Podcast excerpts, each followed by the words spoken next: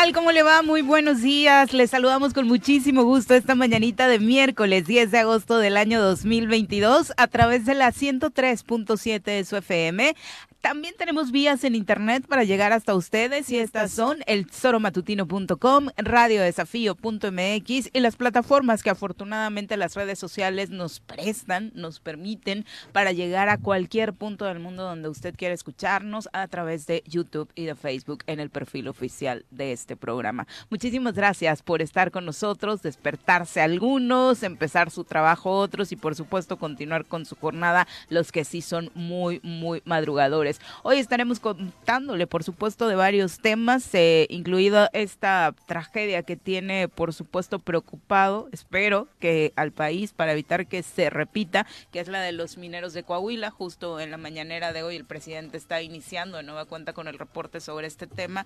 La mala noticia es que continúan sin darse las condiciones para su rescate a una semana de que quedarán atrapados. Señora Rece, ¿cómo le va? Muy buenos días. ¿Qué pasó, señoritarias? ¿Bien? aquí, cansadones. Cansado, desvelado, ¿no? Sobre todo el señor RC que ya no aguanta como antes. antes era como de a las 3 de la mañana ya mensajear, regañarte, hasta preparar el programa y ahora... Ahora Uta. Mm, no, bueno, ni por Andrés Manuel, que es el amor de su vida, ya quiere es una Es una chinga, por eso yo, joder, si quieren, por ello si quieren que vayamos todos los días. Exactamente. Pues que me, que me pongan una habitación allí en Palacio, cabrón. La propuesta era ir hoy de nuevo contra la mañana, dijo, no, ya no estoy para esos trotes de levantarme tempranito. Muy mal, muy Pero mal. bien, ¿eh? Pepe, ¿cómo te va? Muy buenos días. Hola, Vini. Hola, Juanjo. Buenos días. Buenos días al auditorio. Pues ayer sí se les extrañó por acá. Ay, gracias. Nosotros también nos extrañamos a ustedes, aunque ahí estuvo de corresponsal el señor Arrece, ¿no? Sí, lo tuvimos en, la línea, pero Qué bueno. mala suerte. Te hubieran dicho que no servía la línea. Es que les escuché. empecé a escuchar y estaba Jorge Mit González diciendo una sarta de... Es que, cabrón, traen el pedo con... No, no, pero es que, Jorge, si pasa la hormiga o no pasa la hormiga, es culpa de Manuel. Claro. Y si hay un tema como el de Igrapuato y, este, creo que lo vamos a ver, y el de Zapopan, es culpa también de Andrés Manuel. Claro. Y, pero, pero, pero, si detienen a alguien, no es no es, eh, porque hay que detenerle. si investigan a Peña Nieto, es, no, es, culpa de Peña Nieto. No, no, que le metan al bote, cabrón. Sí, sí, que le metan al bote, mira, Mangor, güey. Cuando después le pregunté sobre Alito, también ahí sí como que Alito es que esas grabaciones no se veían. Alito fue el que clavó un palito, ¿no? No, ¿verdad? Ese está clavando el PRI. y lo está clavando este. Alito se las está... literal, nivel crucifixión. Alito se las está clavando. sí, sí, sí. Que es no el clavito. Saludemos a quien nos acompaña hoy en comentarios. Pepe, Pepe. Directamente desde la Suiza morelense, llega cargado de pulque, barbacoa y quesadillas, el polémico diputado local de la 54 legislatura, Pepe Casas. Bienvenido. Thank you. Polémico, Pepe. ¿Crees que haya sido polémico? Exageraron, ¿no? Oye, quiero que sepan todos nuestros eh, escuchas qué buen ambiente. Oye, aquí Juanjo viene de muy buenas. Vengo de buenas. ¿Qué? ¿Normalmente de, buena, de malas? Sí, ya te he dicho. Yo, yo siempre vengo de buenas. No, no, no, no, no, no, El pedo es el mundo. Es que llegar a Palacio como que me alimenta. Vienes contento de El corazón, el espíritu. Muy buena, la verdad es que es la primera vez que yo estoy en la mañanera. Juanjo ya había tenido la oportunidad de estar en ocasiones anteriores y la verdad es que es una experiencia, justo lo platicaba con Juanjo al final, no hay que quedarnos, creo que ni como público, ni mucho menos como medios de comunicación, solamente con algunos extractos o el resumen de la mañanera. Sinceramente creo, y saben que yo no estoy enamorada de AMLO como Juanji, que es muy interesante escuchar los Sobraba ese comentario. Del, presidente, eh, eh, redondear, por supuesto, muchos de los posicionamientos. Ayer, obviamente, el tema de, la Guardia Nacional se llevó el grueso y él mantuvo, de, la conferencia, y él mantuvo su postura, por supuesto, de, eh, pues sí, elevarlo a nivel constitucional precisamente para que la Guardia Nacional, aunque mantenga un perfil civil, sí incorporarse bajo el mandato de la Sedena, ¿no? Creo que de, esa idea no lo van a sacar. Pero a mí lo que me pareció más interesante fueron los datos que compartió acerca de las mineras en México, ¿no? Acerca del territorio que este llama el periodo neoliberal, que se dio, él calcula durante 30 años exactamente hasta terminar. Los permisos eh, que dieron. Increíble, o sea, por ejemplo, esta mina de Coahuila, eh, lo que él decía era que se entregó en 2003 en el mandato de Fox y decía, ¿saben cuánto tiempo les dio para operar? 50 años. ¿Y saben cuánto territorio le dio? Más que en el que en todo su periodo Lázaro Cárdenas le dio como posesión de la tierra a campesinos mexicanos. Wow. Es decir, lo que entregaron, entregaron la tierra particularmente. Felipe Calderón y, y Vicente Fox a mineras mexicanas y extranjeras fue superior a la a Reparto de la totalidad de la tierra que entregó el general Lázaro Cárdenas en su momento a campesinos, ¿no? O sea, fue cuando empezaron los ejidos y datos realmente contundentes respecto a cómo se ha lucrado con, con este país y con nuestro territorio, ¿no? Sí, y, y que de pronto son los datos que no trascienden en los medios de comunicación, se van a la declaración simple y más que Bueno, de polémica, este ¿no? Que también y polémica, se entiende. sí, claro, el o chistecito, el chistecito, la rola. y Sí, sí, sí. sí, sí, sí. No, pues mira, qué interesante, ¿no? A mí me parece que este, todos los días, nos guste o no, tiene el presidente caso un único ejercicio, en el de- mundo de y creo que en la historia. Me parece que sí, que lo empezó, empezó, a algunos se les olvida y les da coraje, pero lo empezó a implementar desde Siendo la Ciudad de regente, México. Sí, claro. siendo regente Tenía esa misma dinámica, Ah. Juanjo, de despertarse temprano, tener su reunión del gabinete de seguridad Sí. y posteriormente atender a medios. Y después, porque además me tocó, por una situación de secuestro que vivimos aquí en Morelos, que fuimos a pedir ayuda en México, estoy hablando de los 99, 2000, y después de la mañanera se paraba ahí, en las, no afuera, pero en, el- en, el- en la lobby del Palacio de la ciudad, del ayuntamiento, y atendía a la gente. Otro rato más, una hora o dos horas más, atendiendo directamente a la gente. Ahí Y cuando- dejó escuela en la Ciudad Sí, de México, ¿no? Porque después de él se ha seguido dando esta práctica. claro. Hay otros gobernadores que lo hacen. Sí, claro. Aquí, por supuesto, creo que están como Juanji, levantarse tempranito no les gusta. Entonces, Aquí No, no hace creo que como se polo dé- polo. Cojo y me levanto muy temprano. El gobernador. Demás. Eso decía polo polo. No, yo Nuestro que- gobernador de, le creo sigue que al ni- pie de la yo letra. creo que ni las dos. ¿Eh? No creo que ni la primera ni la que se levanta Ah, muy bueno. temprano. Pero bueno. Ah, y, y ninguna de las dos tampoco en el ejercicio de ni levantarse temprano ni rendir cuentas, Exacto. ¿no? Porque tampoco ha sido una característica de este gobierno. Bueno, ¿y qué pasó por aquí? Ah, pues ¿qué crees? ¿Qué? ¿Te acuerdas del que hiciste un tutorial para llamadas telefónicas? Ay, el señor Pucheta, sí. Para el, recoger ¡Ah! a que estaba de vacaciones. Sí, ¿Qué ¿qué pasó? A Samuel, Samuel Sotelo, el día lunes, tuvo el evento ¿El en secretario de gobierno? Sí, bueno. Fue, tuvo en estuvo el evento del aniversario de el natalicio Zapata. de Emiliano Zapata Salazar. Ajá. No fue el gobernador, este no se levantó muy temprano el lunes. Fue Siguió- el secretario. siguió en la primer fase, Sí, entonces. sí, sí, sí, es que, o tal vez está dormido, no sé. Está, va Samuel Sotelo, le preguntan los medios de comunicación qué onda y dice, no sé, estaba de vacaciones, hoy se le termina su periodo vacacional, No mames. mañana se tiene, te tendrá que presentar. ¿Y qué Ah, crees? ya, del- Sí, claro, sí. del segundo de a bordo Del de de perdido. la Nombraron Comisión ayer ya un Estatal de encargado del Seguridad. despacho. porque mandó una su renuncia el señor Pucheta, que no la hemos visto firmada, pero dicen que mandó su renuncia Pucheta. y ya se nombró al sustituto. Mira, que valdrá la qué pena saber. eficiencia. Sí.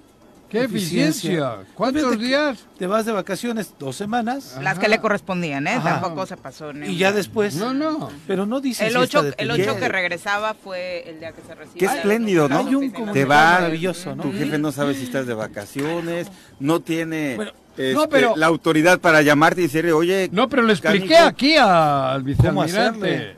y, y luego... Le dije los pasos que tenía Y- que y hacer. por eso- y le por dije, eso mandó la "Vicealmirante, renuncia". Agarre el teléfono, donde vea la, se- le- le- el, el logotipo de un teléfono, apachúrrele ahí. A lo mejor no tenía en el, el teléfono directorio, de su- su búsquele Ah, ok. en el directorio de su teléfono el nombre de Sí, puchetas Jorge, o puñetas. O igual y lo tenía con nombre clave y se le olvidó. Ah, sí, ya ves que es ¿Qué nueve, qué nueve? ¿y no se te ocurrió videollamada? Digo, ya con la modernidad hoy de la Para ver si había tecnología, reja a ver si- Eso cerca. ya era mucho pedo. Sí, Porque decía que no sabía, primero localízalo y luego le haces la videollamada. Pero igual estaba en una playa y no quería mojar el teléfono, no quería, güey. o no quería molestarlo, ¿no? Lo que sabía, Bueno, el caso es que ya tenemos Nuevo. sustituto. Alfonso Moreno Tacuba Pues era estaba quien aquí. fungía como encargado de despacho de la coordinación operativa de la dependencia estatal, quien se queda a partir del 9 de agosto, es decir, ayer en el lugar del señor Pucheta, que eh, mencionábamos, entregó el lunes 8 de agosto su renuncia, dice eh, en su carta, según se sabe a través de este comunicado, por así convenir a sus intereses. Ah, Y va a haber Pero esa no de la publicaron. ¿Será? No la publicaron la No, la renuncia no. A que no existe. Pues yo también que dudo que exista. No, a que no existe, yo no dudo. A que no existe esa carta. Pero además tiene que hacer entrega De- después de tu Juanjo. ¿Cómo va a comentario, hacer entrega de residuos si está en Atlacholaya? Eh, digo, en el, En el en el altiplano. No creo que monte, esté en. En el altiplano. pero ¿por En qué? Veracruz. Eso dicen. Porque la ¿A Tlacholaya quién sí hay le crees? señal. ¿A quién le crees tú? ¿Al que dice de Veracruz que está en el bote? Yo creo la versión que ¿O hemos que estaba en. Puerto Vallarta rascándose las bolas? Nada más para darles el contexto, el 28 de julio trascendió la presunta detención de este hombre, que era el coordinador operativo de la CES en Morelos, luego de que se le acusara de algunos cargos cuando fue colaborador de Jorge Winkler, fiscal de Veracruz, quien fue detenido en días recientes en Oaxaca. Sobre este tema, ni Guarneros ni nadie había querido hablar ni sobre orden de aprehensión, ni sobre dónde estaba. Eh, se manejó la detención de este hombre, el ex fiscal así como otros subordinados, eh, y trascendió desde ese momento que al señor Pucheta eh, también estaba en la lista de los detenidos, sin embargo, lo único que dijo el gobierno del estado es que en dado caso colaboraría con las autoridades correspondientes para separarlo y posteriormente pues, girar una orden de presentación también. Las- ¿En qué lastima, casos andan lastima metidos, porque no? esas son las personas a las lastima que la tienes. inteligencia del pueblo morelense. Pero además son los encargados, Juanjo, del tema de la seguridad. El segundo de a bordo. ¿no? Y hay una herramienta que jurídicamente no se aplica, no se le ha tomado en cuenta, sin embargo, es una de las más importantes, los exámenes de control y confianza. No se están aplicando, algunos no los pasan. ¿No? Y ¿Qué- está viendo esos gran- que te paran aquí en Cuernavaca, ¿qué te hacen? Ah, no. Ah, no, esos son es otra para cosa. chingarte la Sí, eso es lana. para Perdón, sacar- Sí, perdón. entonces eh, eh, no se ha demostrado que hayan aprobado los exámenes de control y confianza y los resultados son estos. Lamentablemente, como dices tú, si la cabeza está mal, lamentablemente la instrucción viene mal y cuando te paran en la calle, cuando hay un operativo o cuando hay un, un hecho delictivo, pues la reacción es lamentable y Muy bueno. Apelando el tema de la presunción de inocencia. Que, Apelando. que en la calle no Bueno, te lo respetan. Ah, no, no te lo respetan, pero ¿no sabía Guarneros que se le estaba investigando? Claro, ¿No sabía oye, el gobierno del estado Pepe. que a este personaje Tú- lo estaban investigando en Veracruz por un tema no menor, secuestro y desaparición de personas, que es el tema en donde está este ya eh, Pero- detenido. Pero es grave Pero porque le había dan te notas- explico más de los que están ahí dentro. No sabían notas que este, no sabían que aquel. Oye, pero imagínate. Dime uno del gobierno ¿Te que no digas, no sabían que. ¿Te Aparte, el señor Guarneros es también originario de esa zona, claro. debe conocer perfectamente cómo se las gastaban antes de conocer. al Por algo lo trajo, ¿no? Sí, al inicio del gobierno trascendían te- materiales periodísticos en donde referían que en el gobierno Sí. de Javier Duarte había desaparición de chavos, había desaparición forzada de diferentes eh, personajes y mira, detienen hoy al fiscal, bueno, no hoy, hace unos días, investigan a este cuate que la carpeta de investigación no se le hicieron de un día para otro, como luego dicen aquí, que se hacen. Pero en verdad teníamos aquí al segundo de a bordo De un delito de- grave, de un de supuesto, un supuesto delito. delito grave. Pero además imagínate el impacto que tiene esto por el acceso a la información a través de la misma Claro. este, Y a lo este, que está encargo, y eh, expuesta la tenerlo en la mesa de la coordinación de la seguridad donde estás tocando temas y datos muy específicos de la delincuencia de los criminales en el estado y que de ahí se te puede estar filtrando Pero si ahí se sentaba hasta Ulises. es extremadamente grave eso, Claro. Juanjo. Por eso. Pero se sentaba hasta Ulises, que no es ni empleado del gobierno. Exactamente, la fotografía circuló. Ahí hace está la años. fotografía, cabrón. Sanz, Ulises, estaban todos ahí. Eh, El vicealmirante. sigue siendo- Y no solo escuchando, sino operando. Claro. Había una caricatura de gatos, era la pandilla. Don Gato de- y su pandilla. Esa, cabrón. ¿Cómo era? ¿Quién era Don Gato? Don Gato y su pandilla. Bueno, Don Gato. Te digo quién es Don Gato en la ¿Quién? pandilla. Oye, pero curioso porque escucha las declaraciones de El vicealmirante se parece a Don Gato, ¿no?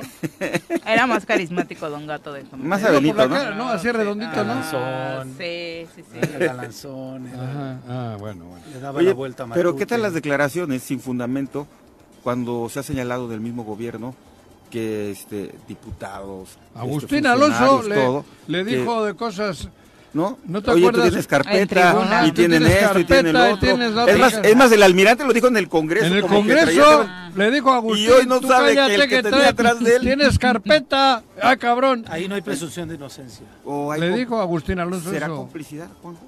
No, yo creo que no. No, ¿eh? se distrajeron. ¿Sí? Sí, andaba Sí. distraído el vicealmirante. No sabía. Yo más que como- yo creo que es otra palabra que mejor Oye, no pues digo, que, meta algunos es morelenses, porque aquí a veces saben hasta cuántas letras debes de la tanda o... no, aquí entre nosotros nos conocemos, sabemos quién es quién. Digo, y, y que... Fue un despiste. Híjole.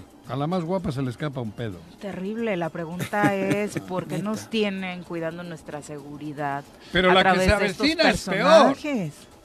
A ver, ¿cómo está eso? La que se avecina en el Estado. ¿Quién? ¿Quién es la La- vecina? la- lo que se avecina, lo Ah. que viene, la vecina. La vecina Ah, yo entendí de- la vecina. La vecina del Es Estado. Pues, que no la vecina es. Claudia porque está en la de Claudia México. Sheinbaum. Sí, sí, sí. No, lo que se avecina, ya ves lo que se está armando. Est- Políticamente ya. Políticamente. No, a ver, ilústrame, Juanjo. ¿Cómo te, no te hagas, güey? El, joder, ¿qué está ocurriendo? Tú eres militante Relacionado de con tu Morena. partido, Pepe. Oye, yo ayer estuve en Palacio Nacional y hablé con varios personajes. Ojo, te enteras de cada cosa, cabrón. O sea, están Platícanos. operando. Es- Pues ahora voy, güey. Tú no quieras todo así de Ya que- estoy así bien intrigado. Están operando de tal manera que están ofreciendo puestos, secretarías, están ofreciendo obra pública eh, a los alcaldes, a los que están en las listas de Morena. Los que fueron ¿eh? electos de. Ah, ya, para obtener el... el- Sí. Para que se cambien de playera. Sí, sí, están a- está, pero es un movimiento, si fue movimiento asqueroso lo que ocurrió el día de la elección, ahora está peor. Pero a mí lo que más me, me- me- me molesta, digo, me- ni molesta, porque ya no me molesta nada de eso. Pero es indignante. Es indignante. Los alcaldes están totalmente entregados a la, a la ¿cómo se llama? Al chantaje. Porque te dicen, si quieres, vente para acá, güey. Y aquí te doy 10 kilos de obra. Nunca cumplen. Bueno, pero sí, pero, pero claro que nunca cumplen. Pero ve Eso que, es lo que deberían- pero es lo que es tan está simple como lo que dice. Pero ayer me, ya me consta, o sea, creo que ya tienen 24 o 25 votos. Lo que, Ah, ¿qué tal? Sí, O sea, casi alcanzando el número que tenía. Sí, sí, ahí en- grupo ya ves que en, en- en los Pero lo peor del caso es que de creímos Palacio que te iban vas a, enterando. a buscar primero los es- llamados independientes, ¿no? Los que no se sabía cómo de qué grupos Eso. estaban. Y están buscando parejo. Y están tratando de comprar conciencias a lo parejo. Por eso a los a los independientes y tal les dicen, tú te doy eh, tres direcciones, a ti te doy una secretaría y la hostia, y a los alcaldes que a todos los tienen temblando Obras. obras. Y si no, recurso. mocos te ¿Y, y Pero- qué? Sí, pero hay que reconocer algo, Juanjo. ¿Qué? ¿Qué? Que también no ha habido capacidad de organización por parte de los morenos. Este, Ah, bueno, pero eso yo no soy moreno. No, digo, hablando de los temas a mí morenos, me molesta lo alcaldes, del erario, lo del dinero del sí, erario. pero se están organizando y están haciendo su chamba. Hay que hacerlo No, no, no, eso no es organizarse y hacer su chamba, Pues, Pepe. a través No, no, de la extorsión, Que a través de lo que sea. Tú montaste un restaurante Sí. y fuiste y te chingaste el, el, el- en Huichilac, el ayuntamiento, para No, montar. nada con de tu eso. lana hiciste. Pero hablando ver. del tema, estos güeyes no. están haciendo lo que tienen que No, empezar a ejercer Pero el lo tema del es- mando del poder y estar extorsionando. Ojalá los alcaldes no Pero lo para permitan. Pero los beneficios alcaldes lo personales. permiten. Pues Pepe. por eso ellos lo pueden están decir permitiendo. pues, que se organicen Pero es y que hagan un frente y que lo dice el denuncien. alcalde Juanjo, pero si no le agarro esto, perjudico a mi pueblo, porque me van a dar 10 Ay, que no. No, no, no. La- Coincido con Pepe Artículo Casa. Los 115, alcaldes tampoco hay- tienen no, les justificación. argumento. Sí, que le Ese cierran la llave. que ¿Cómo se justifica No pueden cerrar ¿Cuál llave? La pregunta es cuál llave le Miren, cierran si no les eh, están dando no, todas pero es que no les pueden ¿no? cerrar ninguna llave. Mira, las participaciones no se las pueden detener. Dos, recurso de obra pública estatal no hay en los cuatro años que Bueno, llevan. sí hay, pero Sí hay. Bueno, se lo, Bueno, pues sí hay. Sí hay. se lo pero no, ejercen no, en no. otro, en cuentas personales y no en las del. Eh, ¿Qué otra cosa? Lo Las federal. obras, las obras de federales- Sedatu las pueden ir Bueno, a pero te estoy diciendo lo que se está Entonces, que viviendo. no, que me estoy con todo respe- inventando. con todo respeto a los o sea, alcaldes. Ulises está frotándose las manos. Eh, o sea, Que se claro, fajen los tú dices alcaldes que las Morena no está organizado, pero contra eso, por mucha organización que tengas, eso no es legítimo. Ni es lícito, ni es... eh, ¿cómo No se dice? robar, no traicionar. No, si tú tienes un equipo No de mentir. fútbol y el otro te juega con 12 jugadores, no es lo mismo, cabrón. Que lo denuncie, Juanjo. ¿Eh? Que lo denuncie. Ah, bueno, joder, por eso, por eso, pero para denunciarlo luego vienen otras consecuencias. No, que- no se atreven, no quieren, pero en esa pu- pobredumbre estamos viviendo. O sea, están operando para quedarse Para con el ganar a toda partido, costa. Para ganar el partido, para tener 27, 26, 27 Y asegurar votos 2024. y asegurar 2024. Y me entero en los pasillos de Palacio que puede haber ahí una maniobra. Hasta Ulises puede ir de, para gobernador. Dios Que ya le empieza a gustar.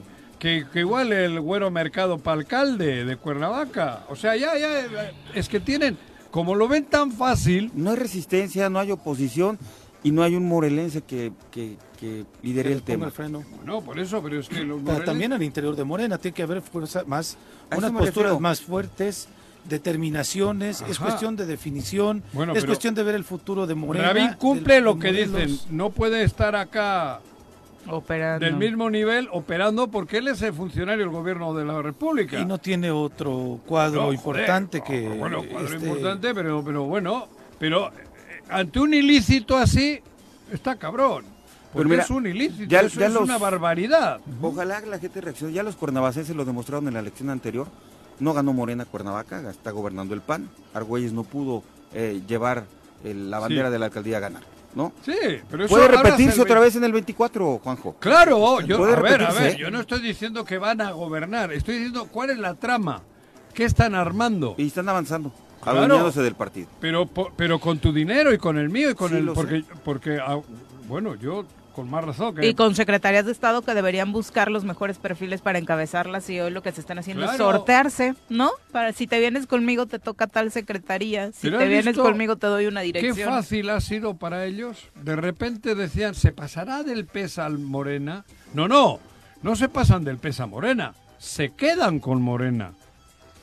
Se quedan con Morena. Una institución que lleva 10 años y una historia zapatista, una historia de izquierdas que con dinero se la han quedado. Eso está, esto es gravísimo. Sí, Joder, claro. y los morenos no se dan cuenta. Yo, yo no sé si va a haber Yo haría, ¿eh? Yo no sé si Yo va a haría haber- Morena bis. Morena 2, güey. Pero, no- es- insisto otra vez, Se van a regresar al PRD, van a crear un nuevo partido político. Es que, a ver, si este partido político pasa a ser el nuevo PES, ¿qué haces tú ahí? Porque No, son se los acabó. mismos. El PES es un partido de ultraderecha.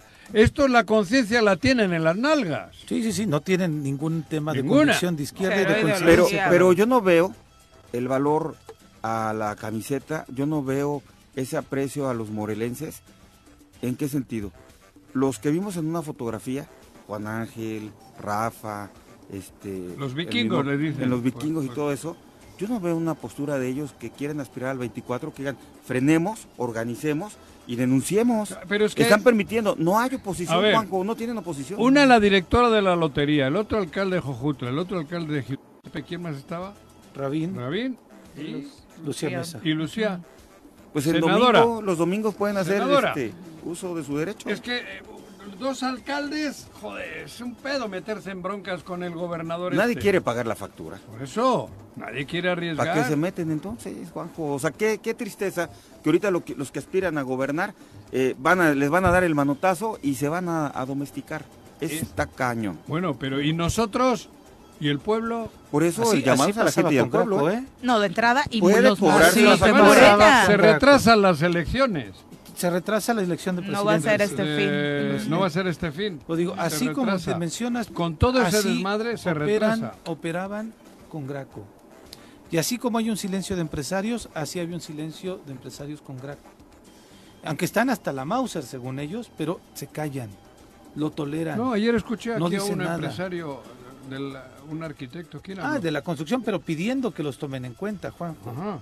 Lleva dos no años como Ah, dice pero cuando no, vino sí. aquí uno No empresario lleva dos años. que se sentó con ojera Al que ahí. stalkeaste, al que stalkeaste. O sea, no hay una definición no solamente de los políticos, sino del empresariado, de la sociedad, en ese sentido. ¿Dónde están los morelenses? ¿Dónde Desafortunadamente. estamos? Así es. Digo, yo tengo mi conciencia tranquila lo, en tribuna, en el momento que pude hacerlo lo he hecho, lo he hecho a través de mis redes, pero también la gente no responde. Tampoco sirve de que en el café dicho? estés comentando el tema y digas, pero nadie accionamos. Por eso. Y nos están Pero- metiendo en una Tremenda. No. Son las 7.27, nos vamos a nuestra primera pausa. Obviamente esperamos sus comentarios de- sobre todos estos temas a través de las redes sociales y el 311-6050, que es nuestro número en cabina. Regresamos.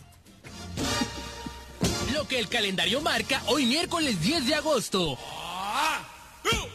Esta mañana, el Santoral Católico indica que es día de San Lorenzo, San Blano y San Asteria. Sí, escuchó bien, Asteria y no Histeria. Histeria es la que se carga Juanjo.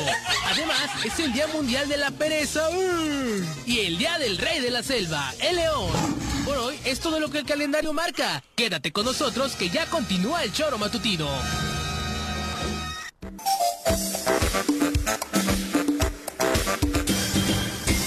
7 con 31 de la mañana, vamos a darle un repaso a la información nacional.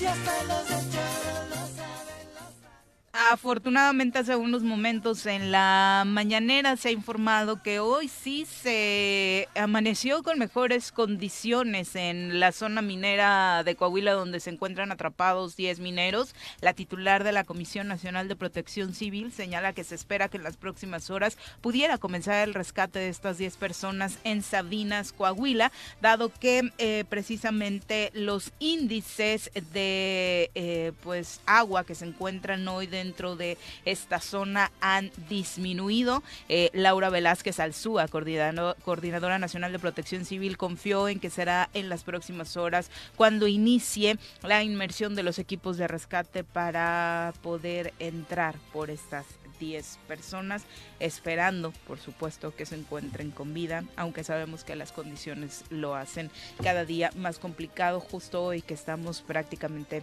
pues a una semana, ¿no? De que estos mineros quedaron atrapados. La esperanza y por qué se sigue hablando después de tanto tiempo de que podrían estar con vida, precisamente porque, bueno, hay algunas zonas en las que se dice eh, pudieran haber estado en lo que los mismos mineros llaman una burbuja, una especie de túnel, donde en algunos momentos lograban resguardarse, lo que complicaría que obviamente hubieran podido, eh, pues, seguir con vida es el nivel de oxígeno, ¿no? Que llega hasta esa zona. Hombre, yo supongo que es como esas famosas películas que hemos visto, ¿no?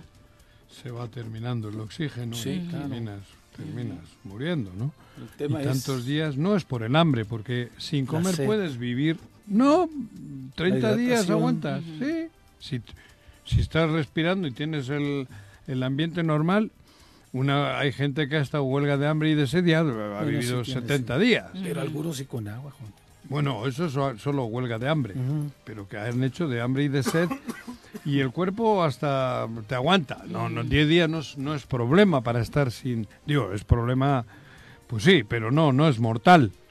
Si tienen oxígeno, pueden estar vivos. Y logran El, el asunto es que ahí abajo, pues el oxígeno, Sí, se va agotando. vas a, a medida que respiras, se va consumiendo y y se terminas... va transformando. En el ambiente claro. solo hay anhídrido carbónico, Ujú. o esa madre, ¿no? ¿Cómo la llaman, Es no? Correcto. es lo que te chinga. Y Bueno. la situación psicológica también te, te friega más, o sea, también Sí. condiciona ahí la fortaleza que puedan tener. Si no tienen eh, de llegada de, fe. oxígeno de fuera, digo, yo no soy experto ni quiero ni quiero meterme en ese tema, pero Es muy difícil muy encontrarlos difícil Pero en, encontrarlos esta, con en vida. este anuncio. Viri, o sea, Ujú. generan que creen que ya podrían llegar a ellos hoy. Hoy, hoy sí. Ah, Ayer hablaban de que en una zona, la que les permitiría mejor acceso, eh, había más de 27 metros ¿no? de, De altura eh, en el agua que precisamente viene de un río subterráneo.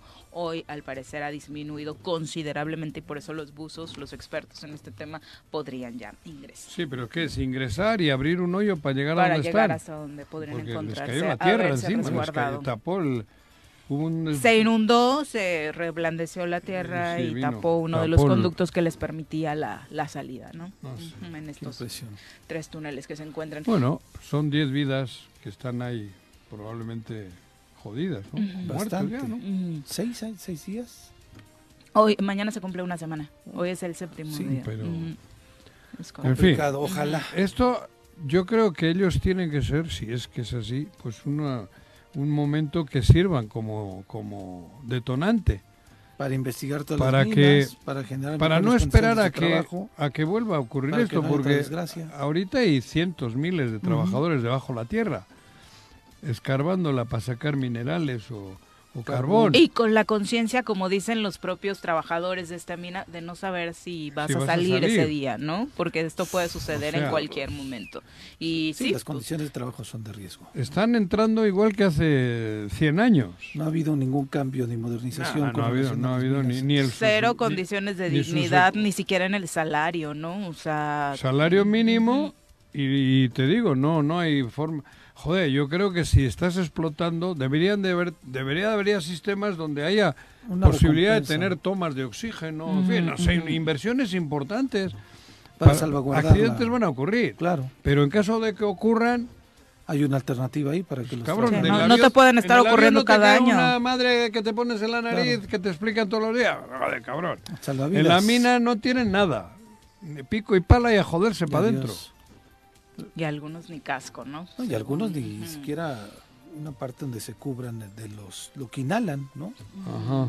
Pero bueno, que eh, sirva, que sirva y que las autoridades, si ya están las tierras entregadas, concesionadas por 50 concesionadas años. por 50 años y tal, pues por lo menos que vayan y les obliguen a tener las condiciones. Oye, el que hayas concesionado no quiere decir que no ibas a realizar los protocolos cada mes como lo indica Claro. la ley, ¿no? y se bajar y ver que en la mina cómo están, ¿no? Exactamente. Se ha documentado a nivel nacional un caso que desafortunadamente tiene que ver con Morelos. Miguel Ríos Castro, hermano del capitán y dueño de un helicóptero robado en el Aeropuerto Internacional de la Ciudad de México en junio pasado, aseguró que el hombre permanece secuestrado desde ese día después de que acudió bajo engaños al Aeropuerto Internacional de la Ciudad de México luego de que dos de sus trabajadores le dijeran que tenía un vuelo programado y que tenía que presentarse para realizarlo. El dueño y operador también de este helicóptero acudió como en cualquier otro contrato el pasado 24 de junio y desde ese día tanto él como el helicóptero desaparecieron.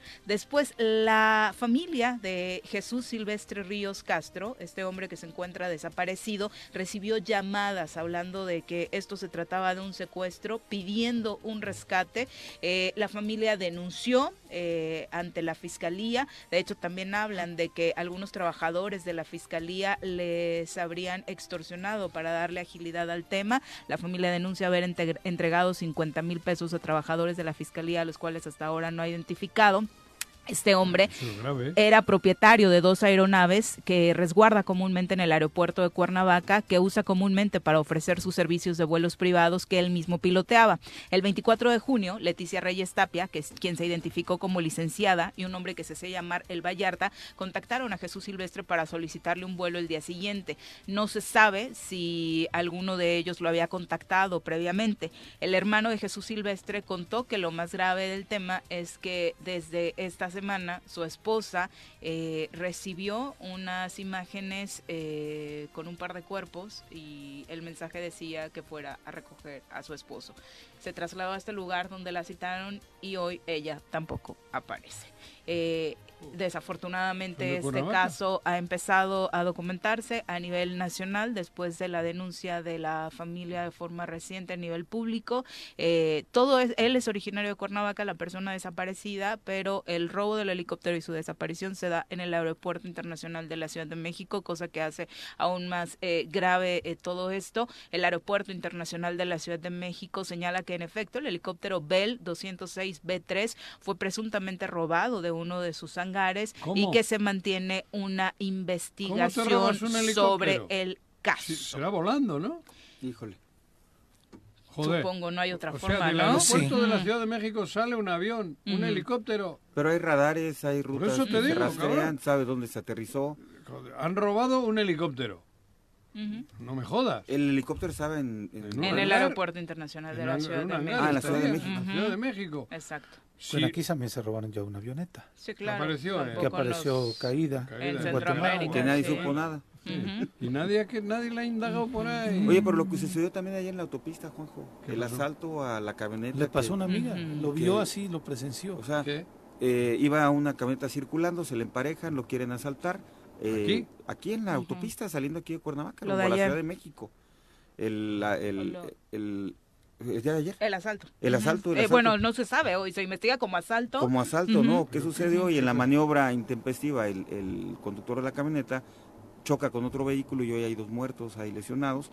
Pero, pero qué pánico es que vayas a la autopista, la de la Ciudad de México, se te emparejen y a punto ya. de pistola te Ujú. quieran Está asaltar. viendo ya dos o tres formas de asaltar en esa, en esa autopista.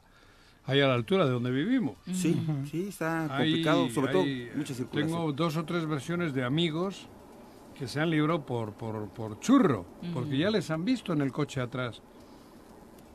O te tiran una piedra o te hacen algo y tal, y tú te orillas y ahí seguido te viene uno, hasta creo que traen alguno hasta torreta, de estas como Ah, ya le pasó a un simulando familiar. que son policías o Sí. algo. Para ¿Sí? redondear este caso del helicóptero, lo que dice el Aeropuerto Internacional de la Ciudad de México es que se deslinda del presunto robo de este helicóptero Oh. dentro de sus hangares, dado que asegura el resguardo y operación de este tipo de aeronaves corresponde a empresas privadas, operadoras, a las que ellos solo le rentan. Precisó que los hangares para helicópteros son restado- rentados a personas morales debidamente acreditadas por la autoridad aeronáutica para prestar servicios y por ello eh, no les corresponde al aeropuerto como tal hacerse cargo de este tema. Eh, terrible caso, por supuesto, ya hablamos hoy desafortunadamente de no solo una, no solo una, sino dos personas desaparecidas. Son las 7 con 42. Regresamos.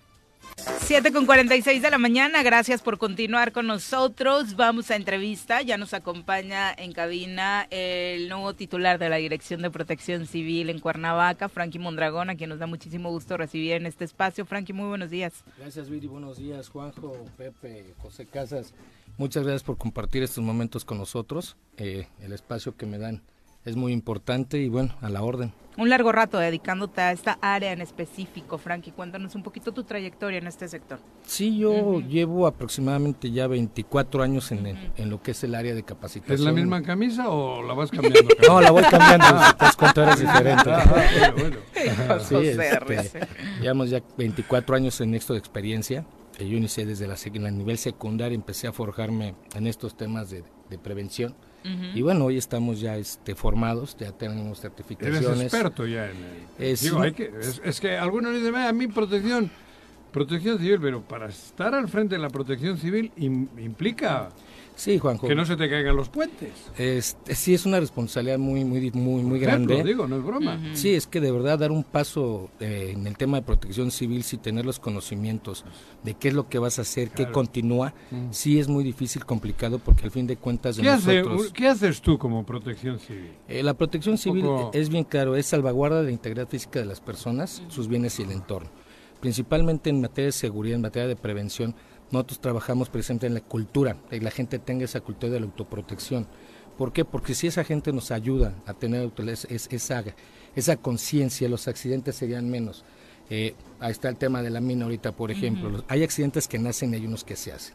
Entonces, en ese tema nosotros como, como materia de protección civil tenemos que tener a diario sí, esa conciencia para hacerlo llegar a la gente, a la ciudadanía. Sí. Ahorita estamos trabajando en programas, estamos en revisión de cómo recibimos la, el área y bueno, estaremos trabajando en los programas que marcan la reglamentación. Estuve apenas con... digo.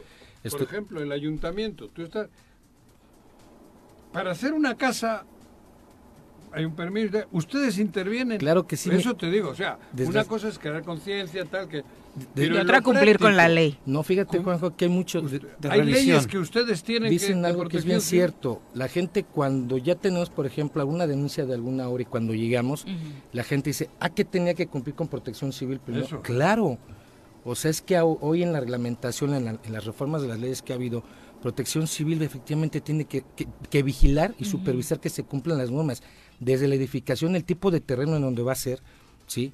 Que no sea zona de deslaves, que no sean asentamientos, todo eso es lo que contribuye a protección civil. Entonces, cuando ya, ya caemos a una supervisión por algún tipo de denuncia, la gente dice, ah, que tengo que cumplir con protección civil. Claro, de hecho es el primer inicio para iniciar todos tus demás trámites, a nivel municipal y a nivel estatal. que sucede con casa habitación, como menciona Juan con el ejemplo, pero también con eh, establecimientos eh, comerciales. ¿no? Así es, para que tú apertures un establecimiento, si vas a aperturar un establecimiento, tu primer procedimiento es protección civil. Y mucha gente desgraciadamente lo deja al último. Pero cuando ya hacemos una supervisión, lo toman a manera de presión, lo, lo toman de forma de presión, de que ah, pues yo no sabía. Eh, desgraciadamente estamos en un tema que, que es muy sonado, el tema de la corrupción. Hoy la indicación del alcalde este, José Luis Uriostegui es cero corrupción, cero tolerancia.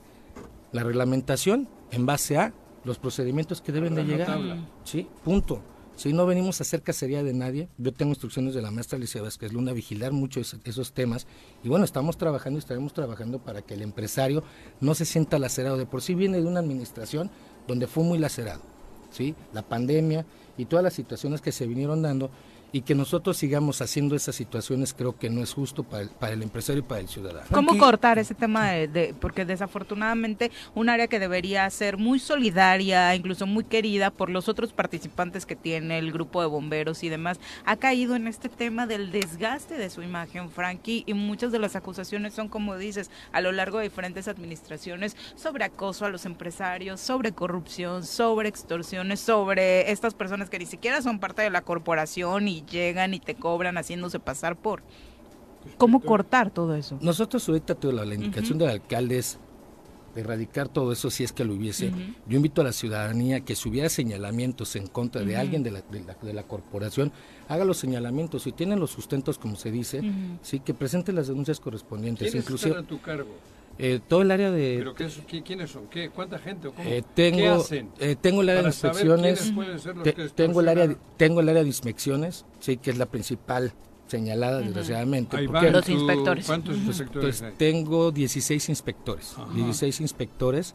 Este, son los principales que salen a verificar cuando un establecimiento requiere su el visto bueno de- del área.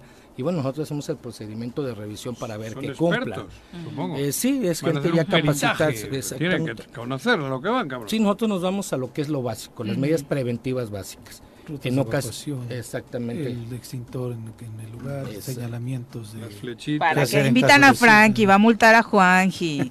O sea, Oye, oye, Frankie, Frankie, ¿hay denuncias Apaga, presentadas? apaga. No, fíjate que hasta Porque ahorita... eh, se han llenado de boca diciendo corrupción, han dicho muchos señalamientos, pero no hay denuncias. Yo no conozco algunas denuncias presentadas y de pronto veo, y lo digo con toda firmeza, que algunos empresarios que se quejaban de la administración anterior y de la anterior y de la anterior, siguen quejándose todos los días de las administraciones, más por una estrategia de no ponerse en la, o sea, Guapo. alinearse para poder este que no ni siquiera guapos No, no, lo que cumplan es. con el No, reglamento guapo, guapo. Y, y- y nada más eh, tratan de quemar al funcionario que el funcionario está tratando de hacer su labor. Sí, mira, en este en esta situación, lo voy a decir así tal cual, muchas veces el empresario también es corresponsable, porque lejos de, de cumplir con la normativa, con la reglamentación, pues ellos mismos propician, Como la ¿no? mordida. el, el ayúdame, el me urge, el pásamelo, ¿no?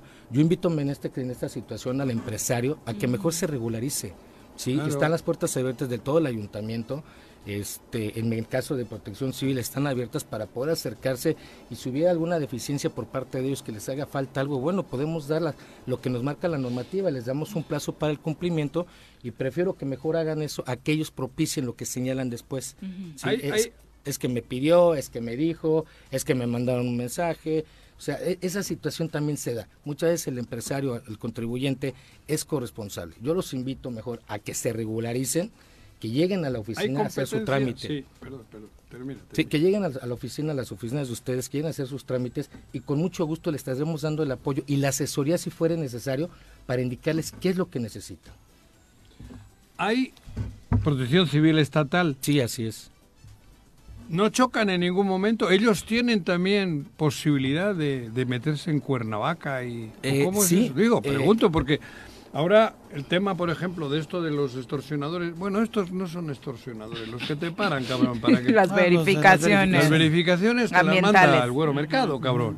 Y claro, el ayuntamiento dice, pues sí, pues es el Estado y lo tenemos que dejar. Está bien. En el caso de ustedes, Protección Civil tiene no chocan. Ámbito No, tenemos en ámbito de competencia Eso. riesgo ordinario y alto riesgo. El municipio de Cuernavaca, bueno, los municipios somos riesgo ordinario, ¿sí? Y el Estado coordina el alto riesgo. ¿Qué te quiero decir? Una gasera.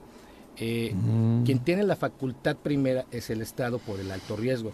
pero en la reglamentación y en la ley los municipios tenemos facultades al uso de suelo sí, y esas cosas para hacer la verificación y supervisar que se cumplan a la, a la- que se sujeten a la normativa estatal como lo marca la reglamentación y vigilar que se cumplen los procedimientos yo te puedo llegar a una gasolinera pedirte tu visto bueno tú me dices ya cumplí con el estado sí pero pues yo necesito verificar y supervisar que realmente lo que me estás diciendo es verdad es, es correcto no entonces no no chocamos Juanjo al contrario yo apenas estuve con el señor coordinador Enrique te vi te vi la foto. Estuvimos ahí trabajando una, una reunioncita de, de colaboración institucional.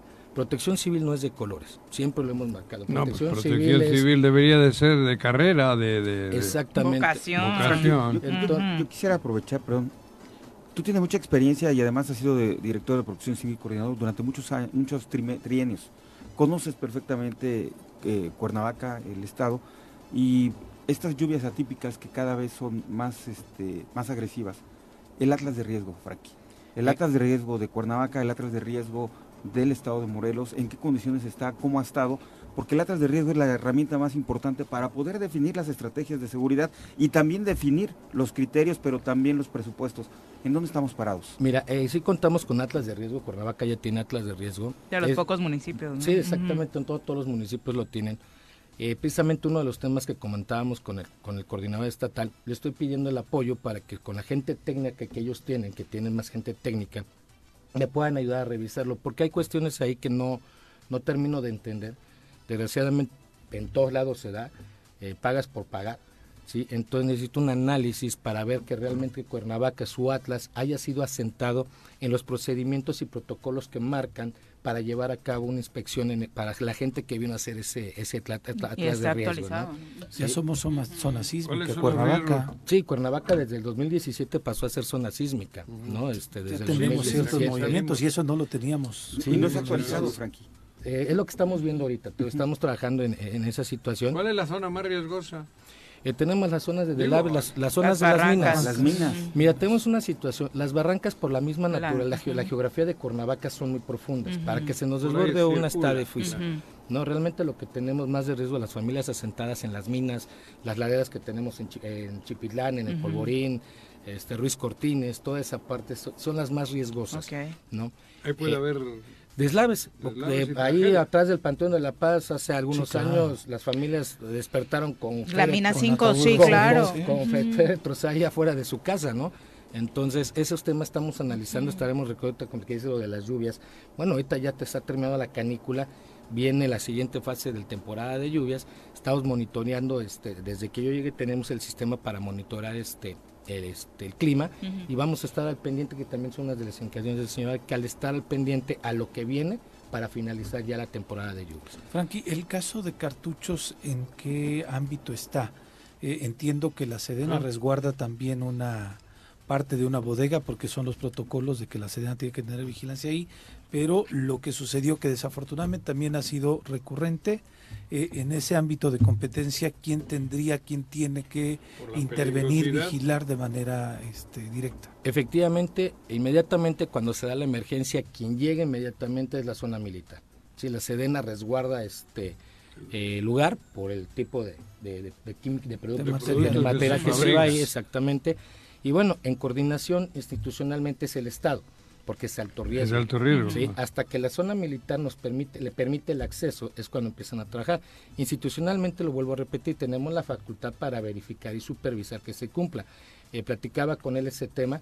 Desgraciadamente ese día cuando este, cuando se suscitó esta situación, yo estaba en- en- Tomando protesta. tomando protesta a la hora que fue, casualmente fue, me tocó, pero estaba tomando protesta, no permitieron el acceso del personal de- del municipio. Bueno, en ese sentido es, co- es entendible porque bueno, es- es alto riesgo, pero le- lo como como comentaba con el ingeniero Clemen, trabajar coordinadamente. ¿sí? Ellos tienen la facultad, vamos de la mano, vamos a verificar, nosotros vamos a... pero ahí hay que hacer un buen trabajo preventivo también Sí, supongo, es, lo- ¿no? es- es la idea. Nosotros, ¿cuál es la Detectar intención? qué fue el riesgo, ¿no? ¿Cuál fue, el- ¿Por- por cuál fue la originó? situación? Mm. Si es que activaban los protocolos de seguridad, porque afuera cuando estaba la evacuación, muchos de los trabajadores iban haciendo comentarios, eh, no se hizo esto, no se hizo el otro, o sea, el personal que, que, que- que atendió la situación. Saben de- dónde de- está el error. Exactamente, ¿no? Entonces, eh, mi personal que, que acudió a la, a la emergencia escuchó esos comentarios. ¿Qué pasó? ¿Explotó la pólvora o qué? Este no sé. eh, fue de donde es la mezclado, las mezcladoras le llaman ellos, me parece que en la calibre 22. 22. Era Ujú. En calibre la calibre 22, 22 sí. ahí este algún proceso no fue el correcto y, y ahí fue donde se dio la situación. Desgraciadamente perdió la vida una persona. Es donde ya nosotros podemos también intervenir, Ujú. sí, por poner en riesgo la integridad física de las personas y el entorno ecológico se le llama, podríamos hacer un procedimiento, pero vuelvo a lo mismo, no se trata de hacer nada más procedimientos por te voy a multar porque pues te voy a multar. Porque no, soluciona nada de fondo, ¿no? Exactamente, lo que decía, prefiero tener un municipio seguro a que estemos a cada ratito sobre la gente multando, clausurando, multando, clausurando, sí, y se, que se cumpla con la normativa. Ese es, la- ese es el tema de protección civil, sí, no es un área de gestión. ¿En las noches ustedes salen también? ¿Hay operativos o cómo Eh, es eso? eh, técnicamente ¿Dónde bueno, interviene protección en civil? todo, es que lo que te digo, protección ¿En los civil, antros? en todo, en todo, don Juanjo, o sea, protección civil es un mundo, Ujú. sí, en una emergencia el primer respondiente es protección civil, sí, Eh, lo voy a decir, inclusive antes que el ejército, primero entramos nosotros. Ya si es la situación mayor que nos sobrepase, ah bueno, entonces ya podemos entrar con el plan de N3, los apoyos estatales, etcétera, pero el primer respondiente es protección civil y el ejército colabora con protección civil. ¿sí? Es el tema de protección civil va más allá de lo que la gente ve o de la que lo que la gente entiende, ¿no? Digo, los empresarios muchas veces, ah, que tenía que cumplir con protección civil, Sí, pues es claro, que- es el primero que tienes que pasar a ver. Sobre ese mismo tema, es muy caro hoy que un empresario esté en regla. Hablamos de esta crisis que está viviendo el país, de la pandemia. eh, parte de lo que ellos decían es que, que nos aguanten, porque en este momento la economía no da como para ponernos al 100. Eh, los procedimientos que en general se tiene para un establecimiento son muy altos. En materia de protección civil, ¿qué te puedo decir? Aquí tu, tu local, tu espacio, con 800 pesos cumples la, la norma de protección civil, que es tu extintor, tu botiquín. Mira, yo cobro carteles. 900 las entrevistas, ¿no? está bien, cabrón. Oye, puedes pasar a la oficina por tu visto bueno, ¿no? No puedes pasar por tu visto bueno.